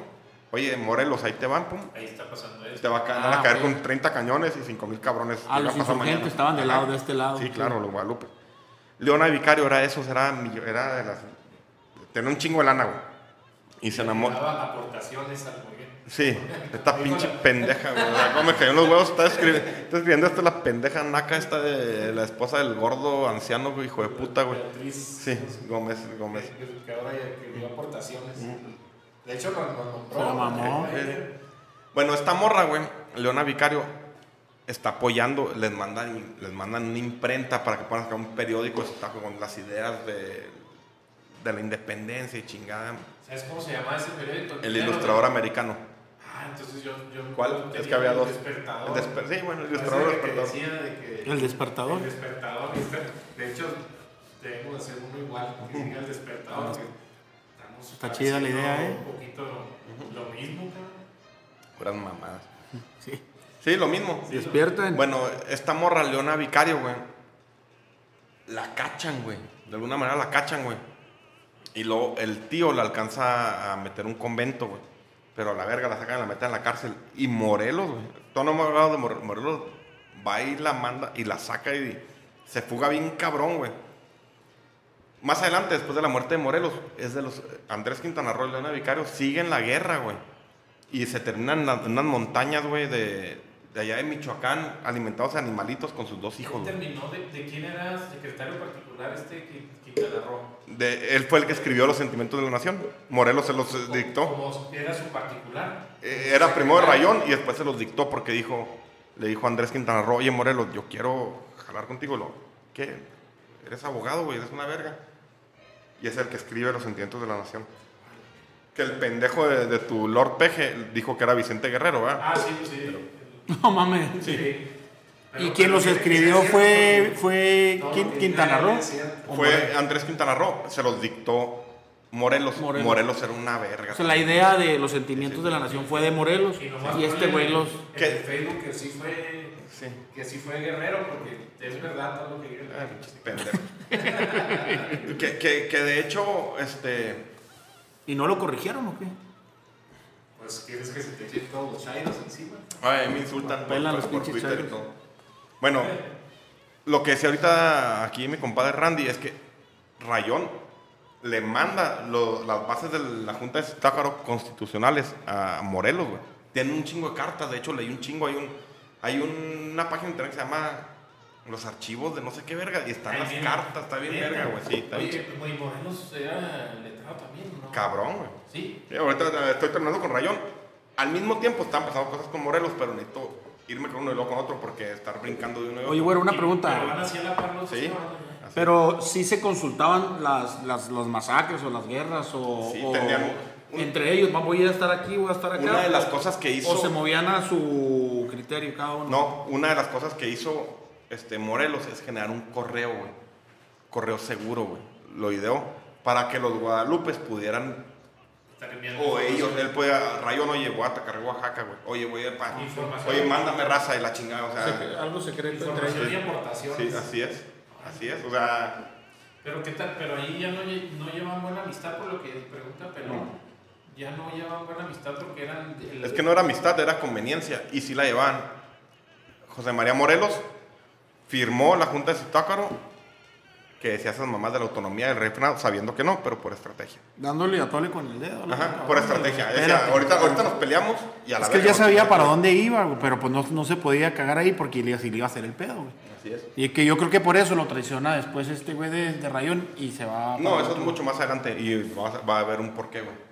Es que esta pinche lucha es bien cambiante, está bien eh, apasionante y es difícil de entender. Na- Sí. muy poca gente la conocemos, ¿eh? Necesitas un pinche Así de historiador. bien, Sí, cierto. Y, y luego, quién sabe, porque muchos historiadores lo La- hacen la- subjetivamente. Así es, la tuercen. Y yo, yo leí los libros hace un chico de, y, y, y mencionan cosas diferentes de los mismos personajes. Y ya te quedaste así como que, ah, cabrón, ¿qué onda? Sí, Entonces, huevo. ¿a quién le cree? Bueno, aquí nos quedamos de que ya van al Congreso de Anáhuac. Ahora, el resto de 1811 y 1812 es que estaba pasando. Después de la Junta de Zitácuaro, José Antonio Torres sigue peleando en la, en la Nueva Galicia contra Pedro Celestino Negrete y José de la Cruz. Pero el Mayo es capturado y con una macabra procesión, o sea, el güey lo llevan con la cabeza así levantada. Y ah, le dicen, no, pues, es el güey, o sea, no mamen, güey. Yo la levanto la cabeza en una jaula, güey. Es ahorcado y mutilado. Su cabeza la dejarían 40 días en Guadalajara Sus dos brazos serían mandados, uno al, a Zacualco y otro a Me- Mexicalcingo. Sus piernas serían enviadas a las garitas de San Pedro y del Carmen. Mientras Albino García, que tuvo asolado al Bajío y los cargamentos de plata, sería prendido por una traición de su secretario. Los 130 insurgentes que venían con él serían ejecutados en el acto por Agustín Iturbide. Mientras Albino y su hermano Francis- Francisco serían fusilados en Celaya. También fue descuartizado, su cabeza fue clavada en la calle de San Juan de Dios, una mano fue mandada a Guanajuato y la estropeada, como la de Whiskas, estaba jodido, se envió a, se envió a Salamanca, donde duró mucho tiempo en un poste. Y un joven cadete del lado español, veracruzano de nacimiento, recibía con tan solo 17 años un reconocimiento por su fiera gallardía en las batallas contra el padre Villamil. Su nombre, Antonio López de Santa Ana. O sea, lo menciono porque más adelante va, va- va a surgir, ¿verdad? Entonces, una de las cosas, y lo comenta Humberto en el capítulo 1, güey, es la diferencia entre los españoles y los nativos, güey. Los nativos, o aquí de- históricamente de las tribus prehispánicas, güey, sus batallas eran para apresar o dominar, güey. Y las de los españoles eran para mutilar y arrasar, güey. Esas- estas mamás de los descuartizos los mando, esto no lo hacían, güey. Y ahorita vas a ver un, un capítulo que está en verga que se llama la... la, la- una- un, ca- un capítulo bien verga, güey. Ahora sí vamos a hablar de... El siguiente capítulo es El Siervo de la Nación. Con su pinche mano, los largos, pero bueno. Oye, ¿cuánto llevas? 56 minutos. Ando cortos, porque luego son bien densos. Anda Sí, enojado. Simon. Demasiada. No te creas, pues es la verga, tú escuchas que le doy chinga gana. El siervo de la nación. En 1790 se inscribe en clases de gramática en el colegio San Nicolás. Del colegio San Nicolás donde salieron todos, donde Miguel Hidalgo era el, era el rector, Era güey. una de Sí. élite esa, ¿no? Era una, una Ah, universidad es cierto, en otra. Morelia. Ah, ok. Y de ahí salió Ignacio López Rayón, salió Morelos, salió un chingo. Porque fueron alumnos de. Alumnos o, o, O sí, pero eh, Miguel Hidalgo era el regente. A era el mero verga, el rector. Bajo la rectoría de Miguel Hidalgo, terminando los estudios en 1795 como primer lugar de su generación. En 1799 es nombrado como parte del bajo clero, cura de Carácoro, lugar donde conoce a Brígida Almonte, con quien tiene dos hijos, Juan Nepomuceno Almonte y Brígida Almonte. Aquí hay que otro pinche, ah, otra asíntota, güey. Juan Nepomuceno Almonte, el hijo de Morelos, fue un, güey- un personaje bien cabrón en la historia de México. Fue dos veces secretario de la, de la nación, de, de la armada, güey. Aquí los apunté, güey. Fue un güey súper mega cabrón, güey, que fue los que trajo a Maximiliano. Este güey, tú, compadre, que hiciste el, el capítulo que es el primero de esta madre, combatió en la batalla de San Jacinto y combatió en la, de- en la, de- en la del Álamo. El hijo de Morelos. El, Juan. Juan Nepomuceno Almonte es hijo de José María Morelos. Pero es pero- guerrillero. Es, es, no, es fue, el soldado. güey fue secretario de la, de la... Ah, fue secretario. o sea, tuvo un chingo de puestos en México. Cabrón. Muy perro. Muy, muy cabrón. O sea, Maximiliano lo tenía de su segundo. Para que te des una idea. ¿Cómo es la pinche historia, va? es hijo de José María Morelos. Simón. El 20 de octubre se entrevista con el cura Hidalgo. Hasta ahora regresamos con, con el cura Morelos, José María Morelos. Ah, vas con el. Con... Sí, o sea, nomás quise hacer un paréntesis del hijo, porque no vamos a hablar Ah, del ya, hijo. ya, ya. ok. El 20 de octubre se entrevista con el cura Hidalgo en el camino a Charo, entre Charo e Indaparapeo, donde éste lo, encomi- lo encomienda a levantar armas al sur y apoderarse de Acapulco. En su camino le fueron, se le fueron uniendo hacendados, rancheros, peones, indios, negros, mestizos y mulatos. Aquí una de las cosas que aprendió Morelos, güey. Morelos cuando se junta con, con Hidalgo en, en- en- en Charo, pues para llegar a Hidalgo era un pedo, 80 mil cabrones, imagínate, güey. Niñas, eh, niños viejitos enfermos, gente cagando, perros. gallinas teniendo huevos, perros peleándose con otro perro, güey. O sea, una peregrinación, imagínate para llegar. Sí. O sea, con, llevaban todo, se salían de su casa con todo. No había televisión, pues lo hubieran llevado, un pinche todo, güey. Todo la, la- la- así como Coco, toda la familia con pinches zapateros y la verga. Una rocola la compré en Una España, me la la llevo. la. Un amigo me lo voy a llevar en la pinche espalda. Ándale, así, así. Me la llevan en la espalda, así les rebotan las balas o algo. Entonces, Morelos aprende y dice, esto no mames, güey. Son un chingo, pero no es... No está bien, güey, o sea, no es funcional. Lo que empieza a hacer Morelos es, llega a los pueblos, ¿sabes qué? Este, Se quedan aquí. dos, tres cabrones y todos los demás apóyenme con alimentos, o sea, desde atrás, alimentos, lo que puedan mandarme, güey. Provisiones. O sea, si se va todo el pinche pueblo, llevo una turba de cabrones para alimentarnos Esa un pedo. una gran diferencia porque él quería un ejército este, muy bien este, organizado y, y- y pocos, pero los mejores. Pero pocos por los mejores, y lo acabas de decir. Y en su ejército, que después sería llamado el Gran Ejército del Sur, y estos nombres les van a sonar. Mariano Matamoros, los Bravo, que eran todos, los Galeana, que eran una mamada, güey, Vicente Guerrero, Guadalupe Victoria, o sea, esos güeyes, ese es otro de los factores que él, porque se rodeaba de gente muy. por los mejores, llegar a los pueblos, oye, tú, los mejores, güey, o sea, son mil en esta puta población, pero me llevo a dos, güey. Me sirve nomás. esto. Y, ust- y ustedes, güey, apóyenme alimentando, Y mándenme algo lo que sea, vengan. si Todos, siguen todos, caminando. a la verga. Se iba levantando poblaciones, poblaciones. todos, Es completos, que- gallinas, güey. empezó desorganizado. Sí, o sea, nunca, sí, organización. organizados. No, no saben ni qué verga, güey. Y este vato, ¿no? Este vato. Este guat- eh, Morelos lo vio. Sí, muy cabrón. Está. Entonces ahí cambia mucho. Rayón también hizo lo mismo. Pero bueno, sí. En su camino se fueron, eh, ya dije todo eso, rancheros, peones, indios, negros, mestizos, mulatos, llegando a juntar 2.000 combatientes a su llegada a Cihuatanejo. Cabe destacar que Hidalgo, digo que Morelos y su ejército, que Hidalgo y su ejército eran muy distintos. Mientras Hidalgo juntaba prácticamente peregrinajes con mujeres, niños, gallinas, perros, gatos, chivos, jotos. Morelos seleccionaba solo algunos de los mejores hombres que se le querían adherir e instaba a las comunidades a apoyarlos de otra manera, como suministrando víveres desde la retaguardia. Al llegar a Tecpan, en su marcha sobre Acapulco, las posiciones realistas fueron abandonadas. Fue en este lugar donde se le unieron Antonio, Pablo y Hermenegildo Galeana, ricos hacendados de, de la localidad, hijos de un pirata británico llama- apellido- de apellido Galén. Los Galeana, digo, unas vergas. Eso está en una pistola. No, una verga, ahorita. Personajes claves en el mando del Ejército del Sur que partieron con Morelos junto con su cañón El Niño. Tú ves, habían hecho un cañón, o sea, había gente jun- junto con su cañón El Niño que usaban en las fiestas de la localidad. O sea, ahí se le juntan los Galeana, güey. Que eran unas vergas, güey. Unas vergas. El papá de los Galeana, güey, era un pinche pirata británico que llegó a Veracruz y luego dijo, no, vayan a la verga, yo no andar de pirata, está bien chingón aquí. Y luego se va a Guerrero, compra fincas y se establece. Ellos se apidaban Galén. Galén, Tenían- pero se pusieron te- Galén. ajá, tenían feria, güey. Mucha feria, güey.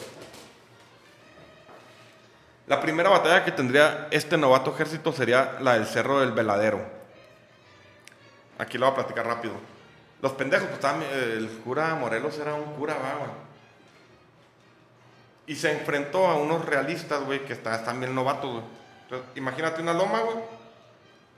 De un lado están los españoles, de otro lado está el ejército de Hidalgo.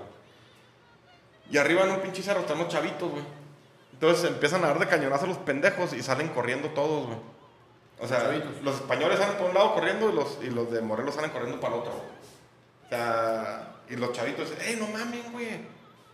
ya se fueron los españoles, no corran. Miguel, este, Morelos tuvo que ir a tirar así enfrente de todos para que no, para que no se fueran, güey. O sea, eso era lo voluble en las- de, de la gente. O sea, no eran militares, güey. ¿Qué chingo estás apuntando, Carlos? Estoy este. Está investigando. No, no, no. Estoy apuntando los, los, los- los libros que, que había leído para decirte eso no me Y- eh, Morelos tenía que aventar y lo- los chavitos, no mames, pues ya se fueron, ya ganaron. Como están bien novatos los otros güeyes, güey, pues ya regresa al ejército de Morelos y les quita todo, güey. Se apodera de. Todo, güey, Simón. Entonces eh, le había dicho Hidalgo que fuera a Acapulco, a tomar Acapulco, ¿ah? Al llegar a Acapulco, cae en la treta del teniente José Gago, que le ofrece rendir el fuerte a cambio, de 300 pesos.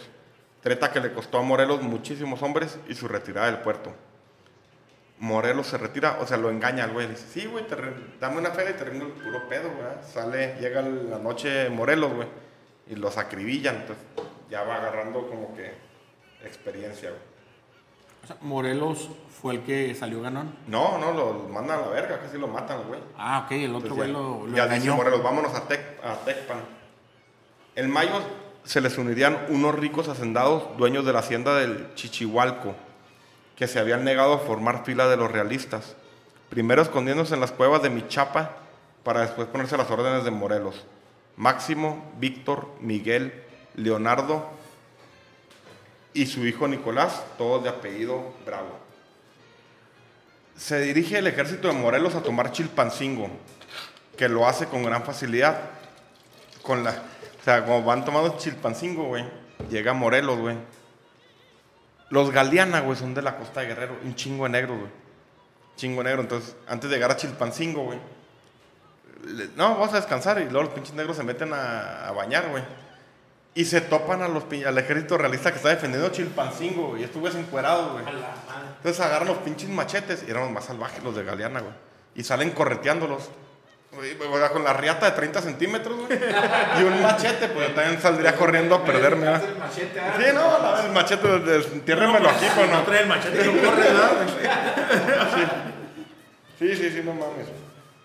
Todos los hacen huir bien pelada porque los, los también los emboscan, güey. Entonces agarran Chilpancingo a madre, después se dirige a Tixtla, donde con muchísimo, ahí sí estuvo cabrón, con muchísimo arrojo, los Galeana, los Bravo ya, güey. Y de un joven de la localidad de nombre Vicente y de apellido Guerrero, logran la rendición el 26 de mayo. Aquí se les junta Vicente Guerrero. Ya, el pinche ejército, Chingón. pinche ejército de, de elite, güey. Pues va a subir. E- Eso, o sea, tú lo llevas como en, en etapas cronológicas. ¿Ese sería como la segunda o la tercera? Esta es la segunda etapa. Lo de Rayón que contamos está pasando al mismo tiempo, güey. O, ok, O sea, van en paralelo, güey. ok. O sea, a lo mejor ahorita estaba Rayón tomo- con los pinches burros echándoselos ¿Y a... divide la Como en 4 o 5, güey. cuatro o cinco etapas? Sí, Entonces sí, sí. estamos en la segunda todavía. Estamos en la segunda, Simón.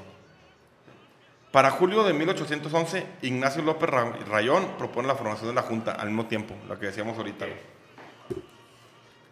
Y ya lo que decimos, el 15 de noviembre comienza la segunda campaña donde de noviembre a diciembre se apodera, estamos hablando de, y ahora de, Morelos. O sea, y ando pedo también. O sea, o sea, así dicen mis hijos cuando estoy cagando. O sea, o sea, al mismo tiempo de estos pinches negros que salen con la pirula de fuera y está Rayón haciendo la junta de Zitácuaro, güey. Este, y es donde empiezan a tomar mucha relevancia los Guadalupes o el Grupo Ese 12, grupo, güey. que es el que te digo, de Leona Vicario y la chingada. Mencionaste que son más, eran masones esos, güey. ¿No? Tipo. Era, Ah, el- tipo era la tipo. precuela de los masones. La precuela de los masones. Sí, Igual man. que Andrés Manuel dice que es masón, ¿cierto? Pinche viejo. Es todo, el pinche asqueroso anciano, ¿cómo se llama? Oye, ¿y los guadalupos estaban más ligados a, a acá la historia de, de Rayón que a la de No, Morelos? no, no, O- apoyaban. Ah, apoyaban a los dos. Ellos querían a la ver- y eran raza.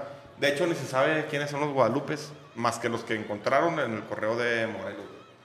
Ahí viene Andrés Quintana Roo, viene Gertrudis Bocanegra, viene Leona Vicario, viene Guadalupe Victoria, que se llama.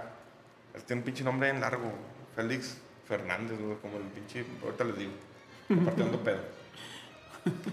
Bueno, al mismo tiempo, empieza la segunda campaña de Morelos, el 15 de noviembre, donde de noviembre a diciembre, son un mes, se apodera de Tlalpa, Chihuautla de la Sal y Zúcar de la Sal, donde deja a Guerrero, Tasco y Cuautla. Por su estrategia de guerra relámpago se le empieza a llamar el Rayo del Sur. Incluso Calleja le apoda el Mahoma de América. En esta campaña se le une otro destacado personaje, un cura de Jantel- Jantetelco de nombre Mariano Matamoros. Más tarde se le unirá un recién graduado bachiller de leyes de la lejana provincia de Durango, de nombre José Ramón Adauco Fernández y Félix, O sea, nunca perdió la ofensiva el cabrón. no, pero fíjate la gente que se está. José Ramón Adauto Fernández Fe- y Félix, que después se cambiará el nombre a Guadalupe Victoria. El virrey Venegas, alarmado ante el avance de Morelos, comisiona a Calleja a combatirlo el 17 de febrero de 1812. Calleja acampa frente a la ciudad de Coautla. En en el capítulo 1 comentamos las únicas batallas mexicanas que se comentan en los, en los colegios militares de más de 40 países son la toma de Zacatecas por Felipe Ángeles, no por Villa, o sea, iban juntos, pero la batalla de artillería que dio Felipe Ángeles fue una mamada y el sitio de Cuautla por Morelos. Todas estudian. Nada más esas dos. Cuautla. Félix María Calleja, el nefasto general del virrey, quería acabar con esta insurgencia. Se jactaba que en dos horas lo haría, tomando la plaza y la vida o la libertad de Morelos. El 19 de febrero de 1812 daba inicio uno de los episodios más heroicos de la lucha de la independencia, donde los bien armados criollos y españoles que pasaban de los 7.000 elementos enfrentaban a 3.000 insurgentes pertrechados en la ciudad de Cautla. Negros, mulatos que habían sido esclavos junto con campesinos pobres, peones y castas, se, se disponían a defender a Morelos con todo lo que tuvieran. Comenten algo, ¿no? Que mucho para dar la vuelta este pedo. Aquí vamos por el punto de no retorno número 2. El pasado también tuvo dos puntos de no retorno. Considerando que al tener una preparación inferior y poco armamento, las tropas independentistas jamás podrían resistir una ofensiva llevada por los batallones, batallones militares bien entrenados. Y el 19 de febrero, Calleja lanzaba toda su fuerza para arrasar a Morelos. Este en la cima de la iglesia coordinaba la defensa. En un ala, Leonardo Bravo pararía la embestida. Por el centro, Hermenegildo Gilo Galeana defendía con arrojo. Saltaría de su trinchera y enfrentaría cara a cara al coronel español Zagarra, o sea, el segundo de este güey, que de un mosquetazo quiso arrancarle la vida. Este no acertó, pero sí el sable de, Galeana que le cercenaba la cabeza de Tajo. Minutos más, más tarde, el segundo al mando, el, con- el conde de Rul, sufrirá la misma suerte frente al sable de aquel hijo de piratas. El júbilo era enorme entre las trincheras cuando Gilo, o Hermenegildo Galeana, llegó con el cuerpo de Rul abatido en la batalla. O sea, se lo va arrastrando el güey en las trincheras, güey. Se chingó a los dos segundos, güey, en menos de una hora.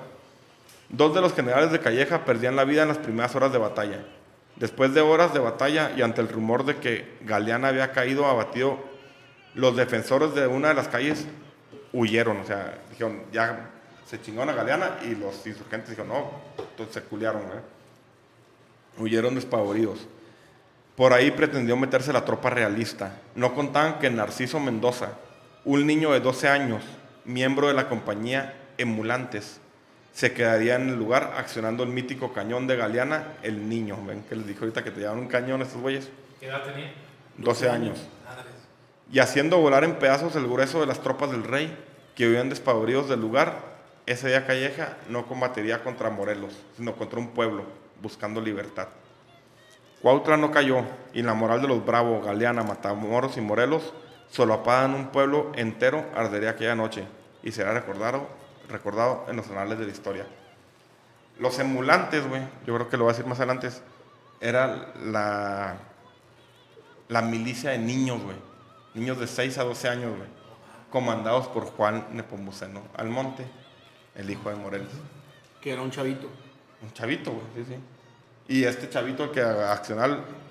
Se culearon todos, salieron corriendo y se quedó el chavito, güey. El Pero la milicia la tenían peleando, la tenían como reserva y llegaron y se No, metieron. peleando, güey.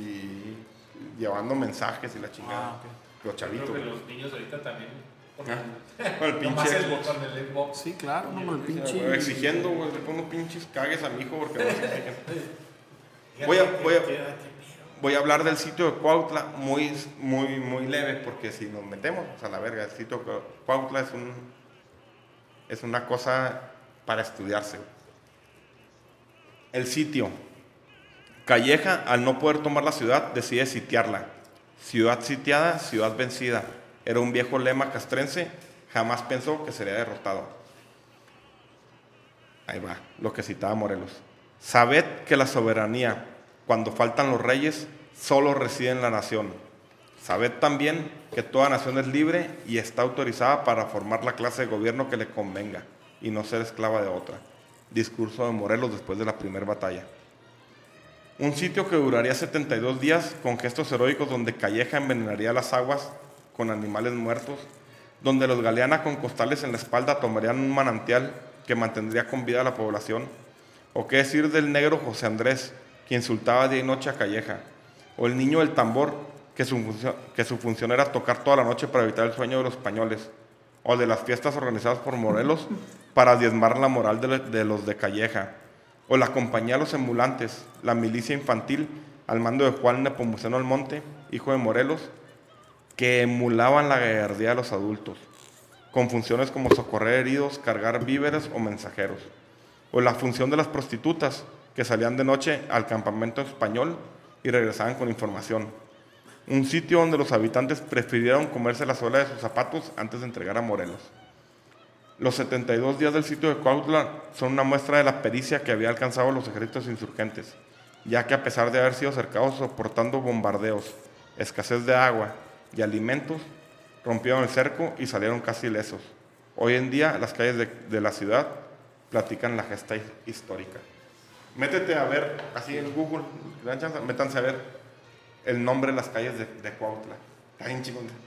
Una calle se llama el Suplicio de Rul, otro el pinche Los Gritos de José Andrés. Toda la historia, Toda la historia. toda la historia está en, en las calles de Cuautla. Es un tema bien, bien ¿Por qué, grande. por qué marcó mucho eso la historia? O sea, ¿por qué no, no las demás guerras, si nada más esa es de la que hablan? O sea, ¿qué, qué, qué este, parteaguas hubo ahí para que fuera tan bien importante? Qué buena pregunta, Pelón. Ahí fue el genio de Morelos, donde lo soportaron. Calleja, el güey. Calleja fue el maestro de todos estos güeyes. Fue el- Era el jefe del ejército. Ahí estuvo Iturbide, ahí estuvo Allende, ahí estuvo todo. Jamás se imaginó que un cura, güey, fuera a tener tanta pericia para chingárselos, porque A un ejército. los realistas se fueron, güey. Sí, cañón y todo. Y, es- y cómo movió Hidalgo todas las piezas para que no cayera, güey. Sin comida, sin agua y todo. Y se los chingaron, güey. Entonces, ahí Calleja le empezó a tener. Le tenía mucho respeto, güey. Y mucho miedo a Morelos. A Morelos. y- A Morelos. Lo Pero que- este es- cae- pero es que este vato como que complementó lo que no tenía Hidalgo en ese tiempo. Hidalgo Este era un- vato, o sea, era chingón militarmente también. Pero no era militar, güey. Ah, no, no era un cura, militar, güey. Era un arriero, era güey. muy- muy Oye, pero. Ca- Calleja iba medio confiado de que les iba a partir su madre. Dijo en sin dos pedo. horas a la verga, güey. Y- Y Y salió nosotros derrotado, 72 dijo. días después no pudo. O sea, no pudo. O sea, la batalla duró 72 días. El sitio, o sea, roto. ¿Cuánto, cu- más o menos de... O sea, no para pasarte una. Hubo muchas cosas, por ejemplo, Rayón le mandó víveres. Mariano Matamoros logró romper el cerco, güey. Y fueron por, por víveres, güey. Y era una diferencia muy marcada de, de los, de los ejércitos en ese tiempo. Pues así, aquí estaban peleando con piedras y la chingada y todo, güey. En número. 3000 Contra 7000. contra 7000. Pero no es lo mismo que estés metido en las murallas. Sí, estabas arraigado contra güeyes que, que, que no pueden entrar. güey. Se ve muy mucho en las películas esas que vemos así. No, de, este, de hecho. Los de Kevin Costner. las de Kevin Costner, güey, en la de los No, de hecho, vikingos, o la- ándale. En una chancita así ponga el sitio de Cuautla. Está bien cabrón, güey. Sí, voy a buscar.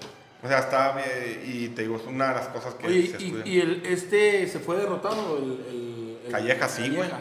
O sea, pero sí. Se les pelaron todos, todos, todos se les, pa- y to- se les peló todo el pueblo. Y lo tenían sitiado.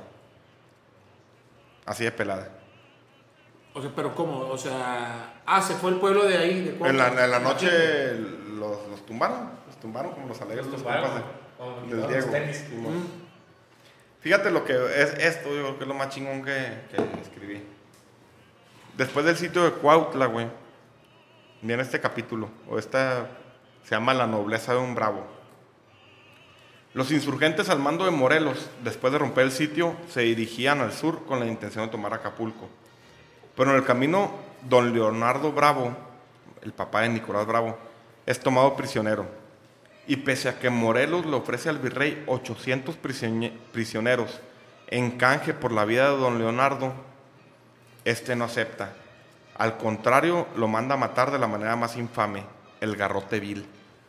Nada más de que los amarraban y les iban trozando las vértebras poco a poco, bien culero, güey. Y eso lo hacía quién, los españoles. Sí. Morelos, enfurecido, manda al hijo de don Leonardo, Nicolás, a agarrar a 300 prisioneros y fusilarlos.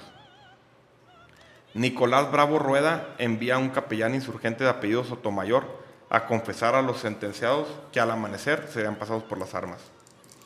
En la mañana de aquel 15 de septiembre, Bravo reunió a los 300 soldados y los miró fijamente a, a los ojos. Todos ellos olían la muerte. Entonces vendría lo impensable. En uno de los momentos más emotivos y magnánimos de cualquier guerra, Nico- Nicolás pronunció las palabras inmortables. He resuelto daros no solo la vida, sino también la libertad. Podéis marchaos a donde gustéis. Esta guerra es por justicia y no por venganza. De los 300 prisioneros, 295 abrazarían la causa insurgente. O Se sea, unieron, o sea, la gente que teníamos, güey. Ahora tenemos a Ackerman, güey. Sí. Tenemos, tenemos a Estefanía Veloz, güey. Teníamos a Gibran, güey. O sea, vayan mucho a la verga, güey. Ojalá- Los que le hicieron los- el doctorado ahí, el. ¿Cómo se llama? Ah, sí, al Lord Molecula, el otro pendejo, no. Sí, sí, no mames, de risa. O sea, imagínate eso, güey. ¿No? Y de, y de hecho, güey, donde sonan las campanas de los presidentes, atrás hay un cuadro que se llama El Perdón. Y es güey. Es. El Perdón de Nicolás Bravo. Simón, está. Sí, está bien cabrón. Voy a hablar muy poquito de los Guadalupes, ya lo hablamos, pero son muy importantes de aquí en adelante, güey. El grupo clandestino El Águila, formado en 1808, después de que después cambiarían el nombre de los Guadalupes. I'm sorry, baby. Serían clave en este punto en adelante. Eran criollos y mestizos afamados que se movían en círculos cercanos a la corona española donde se encargaban del intercambio de correspondencia con los jefes insurgentes, revelando secretos españoles, espionaje, lanzamiento de alertas, además en llegar medicamentos, armamento y dinero. A veces firmaban con el grupo de los doce. Todos luchaban por un bien común, la libertad. Algunos de los más conocidos que descubrieron sería María Leona Vicario Fernández, Andrés Quintana Roo, Ma- Mariana Rodríguez del Toro, Gertrudis Bocanegra y la Güera Rodríguez. Pues, las- Como el, La cochona. como el grupo que tenemos nosotros. El grupo, el grupo, el, el grupo de, Para que de animación. Para que no gane el peje. Ya nos quedan dos hojitas, ¿eh? Vamos a aventárnoslas pues ya. ¿Qué pasó después de Cuautla? El, genera- el generalísimo Morelos le había encomendado Valero Trujano, un compa de él, arriero, igual que él, conocido de mucho tiempo atrás, insurre- insurrectar la zona mixteca, para lo que le pidió a don Miguel Bravo que lo acompañara en la misión. Las fuerzas de Trujano se apoderaron de toda la región, por lo que el gobierno virreinal lanzan una importante columna para recuperarla.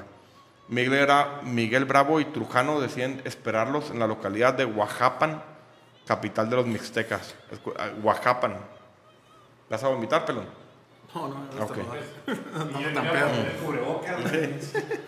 donde soportarían un sitio de 111 días, o sea, más cabrón, güey. Morelos, después de Cuautla, se dirige a tomar Tehuacán y Orizaba. Ese mapa, güey, ese mapa, y se los voy a poner. Me voy a parar un poquito, comenta algo. Está. No te vas a caer nada más. No, no, no. Aquí, güey. Esta Ciudad de México, güey. Esa es la Ciudad de México. Aquí. Aquí tiene tomado ya eh, rayón. Ok. Este cabrón, un genio, toma esta entrada y toma esta entrada, güey. O sea, ya los tienen como. No tienen suministro de Ciudad de México. Los tienen sitiados. Los tienen sitiado, güey. Totalmente. ¿Entre, ¿Entre quién? ¿Entre Rayón y...? Ra- Rayón había tomado, o, estaba ahí cerca de Toluca tomando, no, no les permitía suministros. Y este güey toma Orizaba. Morelos. Morelos, Simón. Ya con el apoyo de, de todos los cabrones del ejército. Sí, o sea, rompe el sitio y va y se voy a sofocar a estos cabrones, güey. Entonces, ¿Eso en qué año toma Tehuacán y Orizaba, fue? güey. ¿Eso en qué año fue, güero? 1812. 12, 12. Simón. Donde captura eh, ahí en Tehuacán, en Orizaba, agarra un chingo de dinero. Hay una cosa, no, no lo encontré, güey, pero escuché, un, escuché en un podcast, güey. Llega a Orizaba el güey y le dice al general que está defendiendo, llega con 10 mil hombres chingones, Morelos, y la plaza está defendida por 600 cabrones, le dice, güey, ríndete, güey. En una mano traigo la oliva y en la otra la espada, güey. ¿Qué quieres? O sea, le escribe una carta, güey. No mames, güey, no tiene caso que pierdan la vida, güey. En Orizaba. En Orizaba. Y el güey dice, no, a la verga, pues matan a todos, ¿verdad? a la verga. Los bombardean, les parten su pinche madre. Bueno, entonces Morelos toma Tehuacán y Orizaba, donde y Orizaba, donde agarra un chingo de víveres, dinero y pertrechos militares. Y estando en la zona, recibió un mensaje de Trujano, el compa que, que estaba acá en Oaxapan, Oahuapan. Pero lo recibe, güey. Y Otra pinche historia, otro de los pinches mil hombres que- de la patria, güey. El indio de Nuyó, güey. Un pinche indio, güey. ¿Indio de qué? Nuyó, New York. Nuyó. Gracias, Samuel. Ese güey e- era un cabrón, güey, de la Mixteca, güey, de ahí de Oaxaca, güey. Que el vato dice que el padre de la, de la comunidad se le quitó a la esposa, se la cochó y se la llevó, güey. Entonces el vato baja a Oaxapan a chingarse al padre, güey. Pero Oaxapan, Oahuapan, es que estoy en pedo, güey. Ya arrastras, ya arrastras Sí, la, pero ya arrastro la pinche bueno sano, arrastra la lengua se les... lengua. ya está ahí sitiando, güey. Entonces el vato era... ¿Han escuchado los nahuales? Normal. Los nahuales en- Sí. en, nuestra historia no. prehispánica eran como brujos, güey. Que agarraban forma de animales a la chingada. Entonces, Trujano, güey. Ya tenían rato defendiendo. Duraron 111 días, o sea, es, es un chingo, güey. Son cuatro meses, güey. Defendiéndose del sitio, o sea, ya no tenían nada. Y Trujano le dice, oye, tú eres nahual, güey. Quiero que te largues y le digas a Morelos que estamos sitiados, güey. No sabía Morelos, güey. Dime, dime, dime. Hay una, no sé quién de los nombres, pero fue, fue vestido este, incógnito a pedirle, porque pensaban que, que, que Morelos era, e- era, ¿verdad? Y que fue a pedirle que, porque iba La, a- la esposa de Calleja, pues que, cuando... que fue el nacimiento del hijo, ¿verdad? Que, que Ajá. le pedía que, Ujú. que no... Más adelante. Calleja le tenía mucho miedo. Sí, por ese... Y, y él fue, eh, Calleja fue vestido de arriero, cuando ya estaba Cuando ya detenido. estaba detenido y le dice, güey, si le pasa algo a mis hijos te voy a dar una muerte lenta. Nos estamos adelantando. Ok. Y, la, y, la, y la esposa de Calleja, de Calleja le dice, déjalo libre, güey. Pero creían que era un brujo, güey. Pero bueno, este era otro. Este era el in- indio Nuyo. Hace pela y le avisa a Morelos, oye, estamos sitiados, está aquí. Entonces, aquí dice, su siguiente, la siguiente movida de Morelos fue una campaña épica donde decide dejar Tehuacán y reunir a todas sus tropas que ascendían a más de 5.000 hombres, bien entrenados y 40 cañones. Ay, ay, disculpen, Ya me llegó todo. a me mí. equivoqué. Sin comentarle nada a sus generales en donde se, a dónde se dirigían, Morelos toma a sus mejores hombres, los Bravo, los Galeana, Matamoros, Guerrero y Fernández y Félix, y hacen su marcha relámpago de 14 días para llegar a romper el sitio, y con eso le llaman el, el Rayo del Sur. O sea, llegan a Oaxapan, le parten su madre a sus güeyes y se van. La siguiente, y luego ya cita a todo mundo ahí, güey, a toda su pinche raza, güey. El Morelos. Morelos. Su siguiente movida fue una campaña épica donde decide dejar, en decide dejar Tehuacán y reunir a todas sus fuerzas, sus tropas que ascendían a más de 5.000 hombres bien entrenados y 40 cañones. Se establecieron en Villa de Etla, Oa- Oaxaca, donde al no recibir respuesta de rendición por parte de González Sanabria, general de aquella plaza, se dispone a atacar. Conforme avanza la batalla, ya de la toma de Oaxaca, Morelos van tomando los reductos de la ciudad. La señal de que cada uno de, las cuatro columnas había ganado su pertrecho sería tocar la campana de la catedral. Primero sonó la, del general Galeana, después la del general Matamoros, siguiendo la de, Guerre- la de Guerrero y los Bravo. Solo faltaba la zona del juego de pelota encomenda- encomendada a José Miguel Ramón, Adauto, Fernández y Félix. Pero la cosa no era nada sencilla, ya que había una laguna que separaba a su guarnición de la ciudad. Fue aquí donde nace la leyenda. El coronel Adauco lanza su espada que se entierra frente a los realistas. Va mi espada en prenda, voy por ella, y se lanza nado a atravesar esa frontera. Sus hombres enardecidos hacen lo propio. Al tiempo, al tiempo el cuarto y final campanazo tocará la iglesia de Oa- Oaxaca. Con eso Morelos lograría una posición privilegiada Adauto cambiará su nombre a Guadalupe Victoria, que después sería el primer presidente de la República Mexicana. O sea, el güey avienta la espalda, la espada y ya tú ves, tocaron a la verga, yo no voy para atrás. Hijo de su puta madre, güey. De aquí vendría el declive de Morelos. La primera mala decisión fue tomar el puerto de Acapulco, aunque lo hizo de manera brillante, con la valentía de los Galeana y su plana mayor, mermando drásticamente el corazón del virreinato y las cargas del nado de la China o, el, y la, el galeón de Manila. Eh, Ese era un pinche barco que iba. Filipinas era del, del virreinato. Entonces era un pinche barco que iba dos veces al, al año. Ahorita que habla- rápidamente del Tratado de Tordesillas, el pinche Papa en 1400, en 1500 dividió el mundo, una mitad para portugueses y la otra mitad para españoles.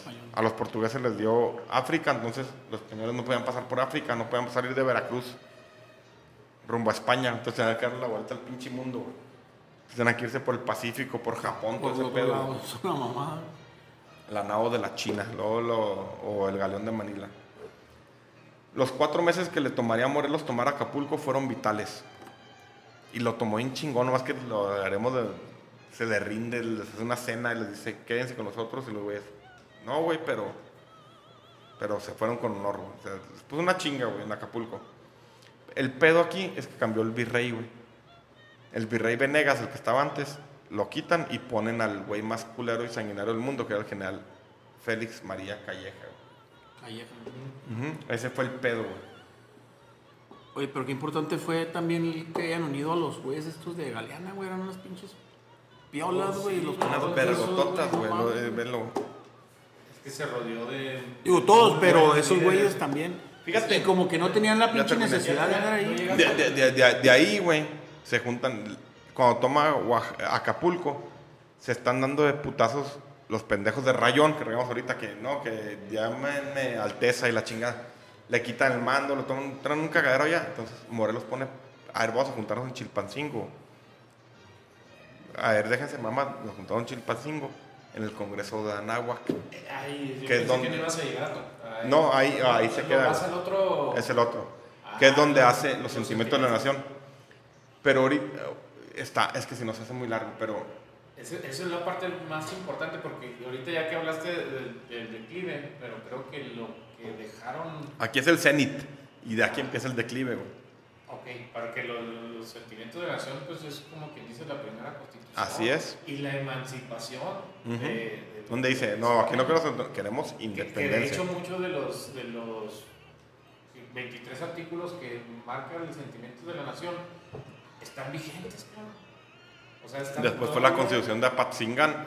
Pero Y en sí, eso se- o sea, lo reflejas a la hora y muchas de las cosas que, que estaban ellos, que, que integraron en el sentimiento de la nación, todavía están, cabrón. Sí. O sea, todavía, todavía es vigente. Sí, sí, una verga. Ahorita, el, el próximo capítulo vamos a hablar ya de los sentimientos de la nación, güey. Propiamente. Pero ahorita lo que decías tú, pelón. Fíjate, Morelos era una verga, una verga, güey. Galeana, güey, fuera su segundo, güey. Y después mete a Matamoros, Mariano Matamoros. Y la relación entre todos ese bando era buena. era no, buena. no, era el, el gran ejército del sur, güey. Ahí también estaba el papá de los Bravos. Leonardo Bravo, que le dieron. Sí, y eran cinco Bravo, güey.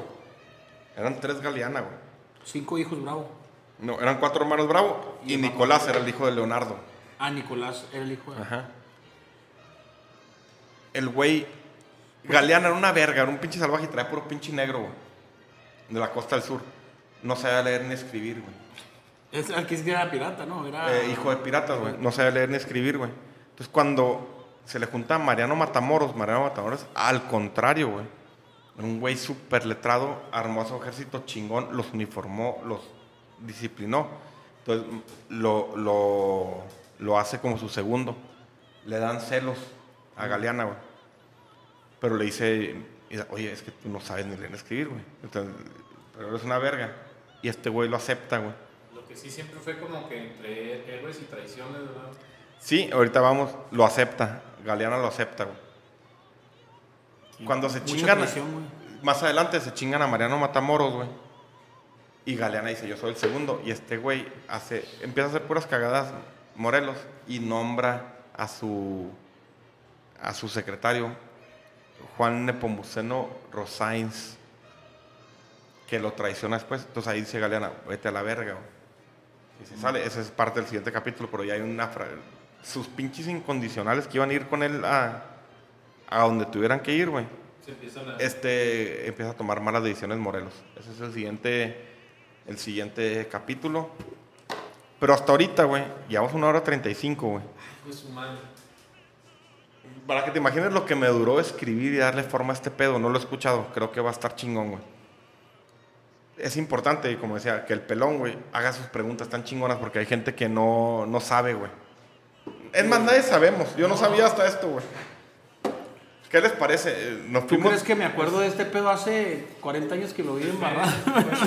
Es más, a lo mejor ni lo viste. Pues fue superficial. No, sí lo vi, sí lo vi. Y no me acuerdo de muchas cosas. Yo me acuerdo- De la mayoría. Yo te aseguro que nunca viste la guanajuateña del sargento Cureña, del es lo hombre que voy, murió. ¿Te acuerdas No en creo, la, no en creo. la escuela que nos daban con las tarjetitas esas Sí, bibliográficas? que la vendió tu mamá. Eh, eh, que nos vendía mi mamá eh, unas tarjetillas bibliográficas. Sí, atrás venía toda la biografía Pero y leías lo y la comentaba chingada. ahorita fuera del, del, de, de que estamos grabando que hay más libros de, de historia de México escrita por americanos En otros países. extranjeros Exterior, sí.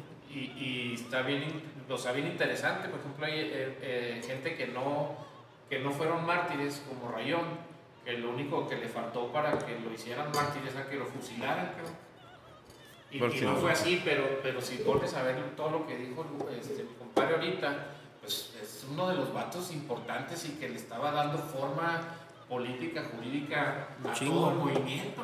Y fue el que dio el, el indicio Entonces- para empezar Entonces todo. es, muy, es más fácil que identifiques tú a Hidalgo que a Rayón y a los hermanos, güey. Que todavía si te metes dentro de los hermanos, pues fueron buenos militares y No, muy es- esas historias van a estar bien Entonces, está chido, entonces todo, toda la historia fue muy subjetiva y, y para engrandecer a, a, a gentes que a lo y hubo otras que fueron... No, que, que fue- por, eso el tema de este, esta saga de podcast se llama De Mil Héroes, la patria aquí fue, güey. Exacto. Esto no fue de Miguel Hidalgo, que tiene su pinche... Como dice, mucho bueno, mérito. ¿quién fue el que firmó ya el tratado de la... De la... No lo firmó ni uno de, los, de estos cabrones. No, por y eso. vivía Nicolás Bravo, vivía Guadalupe Victoria, vivía Vicente Guerrero. Eso, y no lo- ¿Quién vino a firmarlo? el el güey que condenó a Morelos. Fíjate. Y ellos sabían, No ellos- fíjate qué, qué grandes son que ellos sabían que inician los movimientos y, y al final de cuentas sabes que los que inician los movimientos no disfrutan. Nosotros yo creo que pienso que estamos disfrutando eh, eh, eso que ellos lucharon, la libertad y todo eso, y que de ciertamente ahorita actualmente es lo que estamos poquito perdiendo, que no, que no Poquito, debemos mucho, güey. que no debemos de, de- Mucho, de- de mucho. Yo, yo, yo, a mí me da mucha tristeza escuchar a gente que dice, este, no, no, es que son los políticos, déjal- déjalos que se maten solos. Digo, cabrón, si todo lo que ellos hacen, eh, para bien o para mal, nos repercute a nosotros como sociedad. O sea, Claro. no puedes estar Todo. como un analfabeta político en esta situación, güey, tan peligrosa. De ver a un pinche dictador en potencia. Un y- asqueroso. Y, y- y nosotros apáticos, ¿no? Que se mate el PRI, el PAN, PRD. Digo, no, güey, este es un pedo que debe involucrarse uno como sociedad para dejar a nuestros hijos un país mejor, güey. No un país peor de lo que, de lo que está con nosotros. Nosotros nos veríamos mal, güey. No nos ha- yo creo que la historia no nos ha retado, güey. ¿Cómo? Nos va a tocar que nos rete la historia, Ah, güey. No nos ha retado. No me voy a meter en política porque es un podcast que ya se fue demasiado, Ah, perdón. demasiado largo, güey. A estos cabrones los retó. tema, ¿eh? Por eso yo Sí, no, no, claro que lleva el tema porque, porque en 1810 retó a los insurgentes. En 1910 retó a los revolucionarios.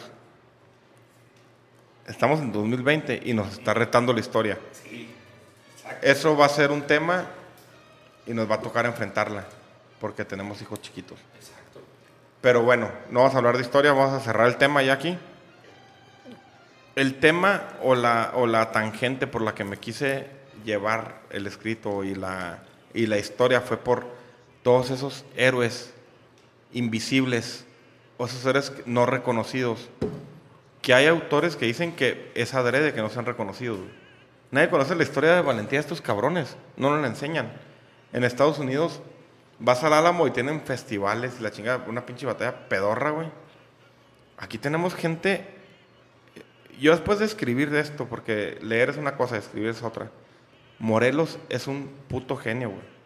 No nos llevamos, nos llevamos un poquito tiempo, pero es un puto genio y un héroe cabrón. Pero Morelos es el más conocido, el sargento Cureña, la guanajuateña, güey, el Pípila, güey, eh, Ramón Rayón. O sea, hay un puto, o sea, los 130 que fusiló Turbide, un chingo de gente que el negro José Andrés, o sea, que dieron su vida por la libertad que tenemos ahorita y que, Que estamos a punto realmente de perder. figuraron, hicieron un chingo por la historia. Hicieron un chingo, pero la historia no le está haciendo Honor honor.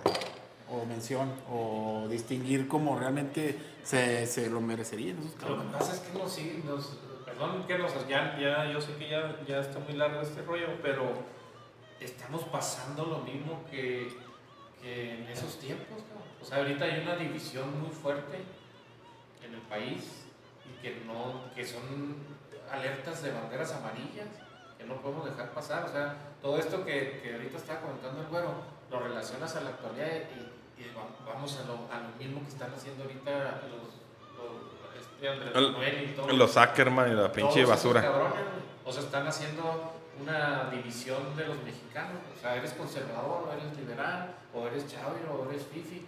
O sea, eso nos lleva y, y está peligroso. Muy Está marcado. peligroso. Muy, peligroso. muy Sí, es marcado. peligroso. Por eso no debemos de, de quedarnos este, apáticos en este momento.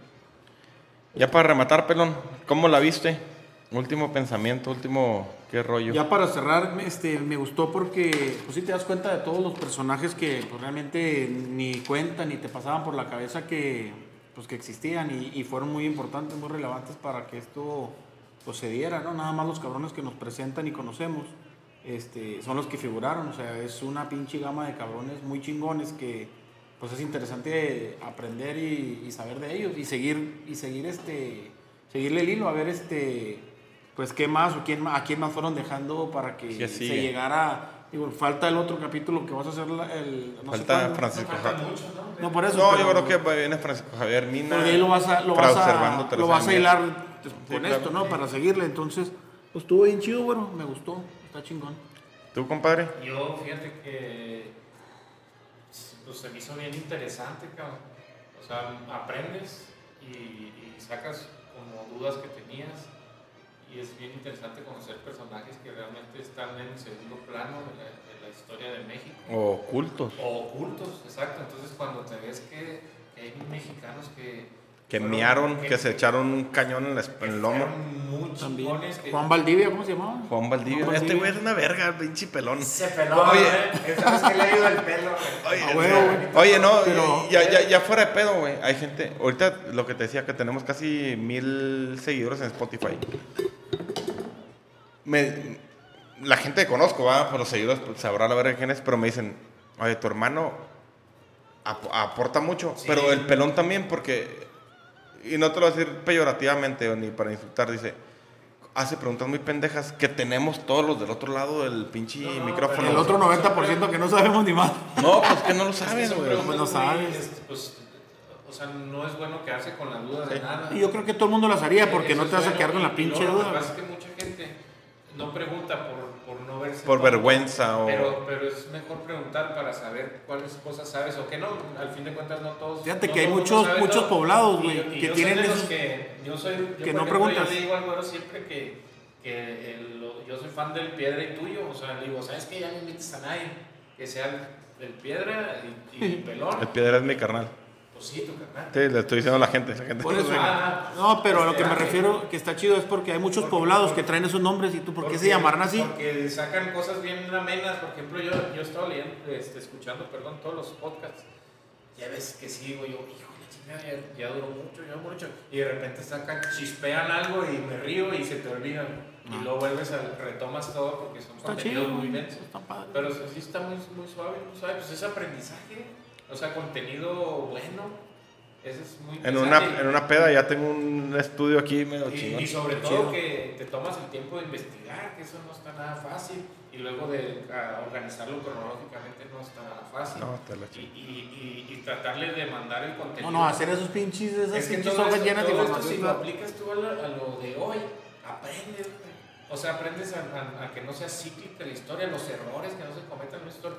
Si, si la gente eh, entendiera un poquito lo que pasó en la historia, ahorita estaríamos, vamos a sacar a este cabrón, güey. El peor es que no entendemos en, ¿cómo dicen? En piel ajena. Sí, es. Eso, y, y otra cosa que los mexicanos somos muy chingones, que mucha gente no, no lo ve así, o, o nosotros los mismos mexicanos nos vemos eh, bajos Menos. ante otras, otras países y todo. No, no, no, mames. Vamos, tenemos una hora 45, se fue un chingo, pero es bueno. Vamos a, a rematar, les agradezco un chingo por haber venido. Este guion, les digo, fue el más cabrón que he escrito. Por la complejidad, por dónde están, por los tiempos, por todo. A lo mejor Morelos me quedó corto, me quedó corto la toma de Te Acapulco. corto con Morelos. Sí, porque me fui Es que largo con Rayón, extenso el tema, güey. mucho más importante que Rayón. Pero Rayón mantuvo la mecha encendida, güey. Sí. O sea, estiró la pinche mecha. Pero bueno, en el siguiente capítulo vamos a hablar de Morelos. O ya a la gente que le interesa el tema, pues ya que se enfoque y Es se adentralice a eso, ¿no? Ya que se meta y ya vea, pues más, ¿no? Pero bueno, no, pues qué chingón que vinieron, güey. Qué chingón que vinieron. De repente se hace rogar la gente por venir. No, yo sí. Como les digo, este güey. pinche Claro podcast Que yo- que es- yo, como te digo, el- mí los que más me gusta escuchar es al pelón y a, Ah, pues aquí- y piedra. Pues a lo- La verdad. Aquí ya te pusiste menos porque andas hasta el culo, compadre. Porque, Oye, pues es porque me- nunca tomas, güey. Tenía muchos síntomas. y luego Ese ya me- pinche Luis. Me puse ese vino Don Luis, güey. Ya, hasta se me están cerrando los ojos. Con el puro nombre tiene, güey. No, pinche vino, ya esta cruda me está dando. Oiga, no, pues los, yo sí les digo que su pinche borrachera esta la van a escuchar en un chingo de lados. Y hay varios países que nos escuchamos. Pues Esta ojalá. madre fue una peda que empezamos, pelón. Ahora ya está más profesional, pero qué bueno, porque sí me llevo mi chinga de escribir los guiones. Aprendo. Y me encanta compartir esas cosas. Y más cuando es de mi patria. Están chingones ese Ese es- tema. Y más, y más cuando viene el 15 de septiembre, 16 de septiembre. Cu- Cuando lo escuchen, lo van- a lo mejor lo van a ver de distinta manera. Porque somos patria, güey. Somos, patria. Que seguir luchando, cabrón. Somos patria. O sea, de- no, no de la misma forma que en ese tiempo, pero ¿Por qué, vergas, hay no? que seguir haciendo las luchas, los cambios, los procesos Claro. vamos a, a- a tener. Nos toca a nosotros. Y, y más por los hijos. Claro. Sí, pues sí, para dejarles algo ya. Digo, si se puede, hay que hacer todo el, todo, todo, claro todo, todo, el, todo el intento, toda la lucha, ¿no? Todo, hay que intentar todo lo que se pueda para. Señores, nos despedimos. Un- una última palabra. Yo agradecerte del vino ese, tenía mucho No está el culo. Y, y- Hay tequila. Y por, y por la, y información y por el aprendizaje. Y yo, ¡Viva. México! ¡Viva México, putos! Y ¡Viva ver, vamos a dar el México! pinche grito. Ojalá y se junte Oye, una. el, el siguiente tema vamos a hablar de un cabrón español, güey.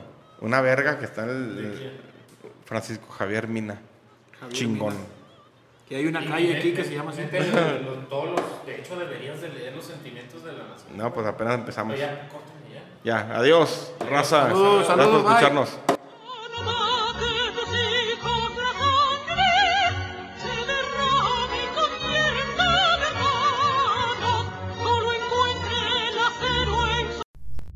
Efecto Mariposa Podcast.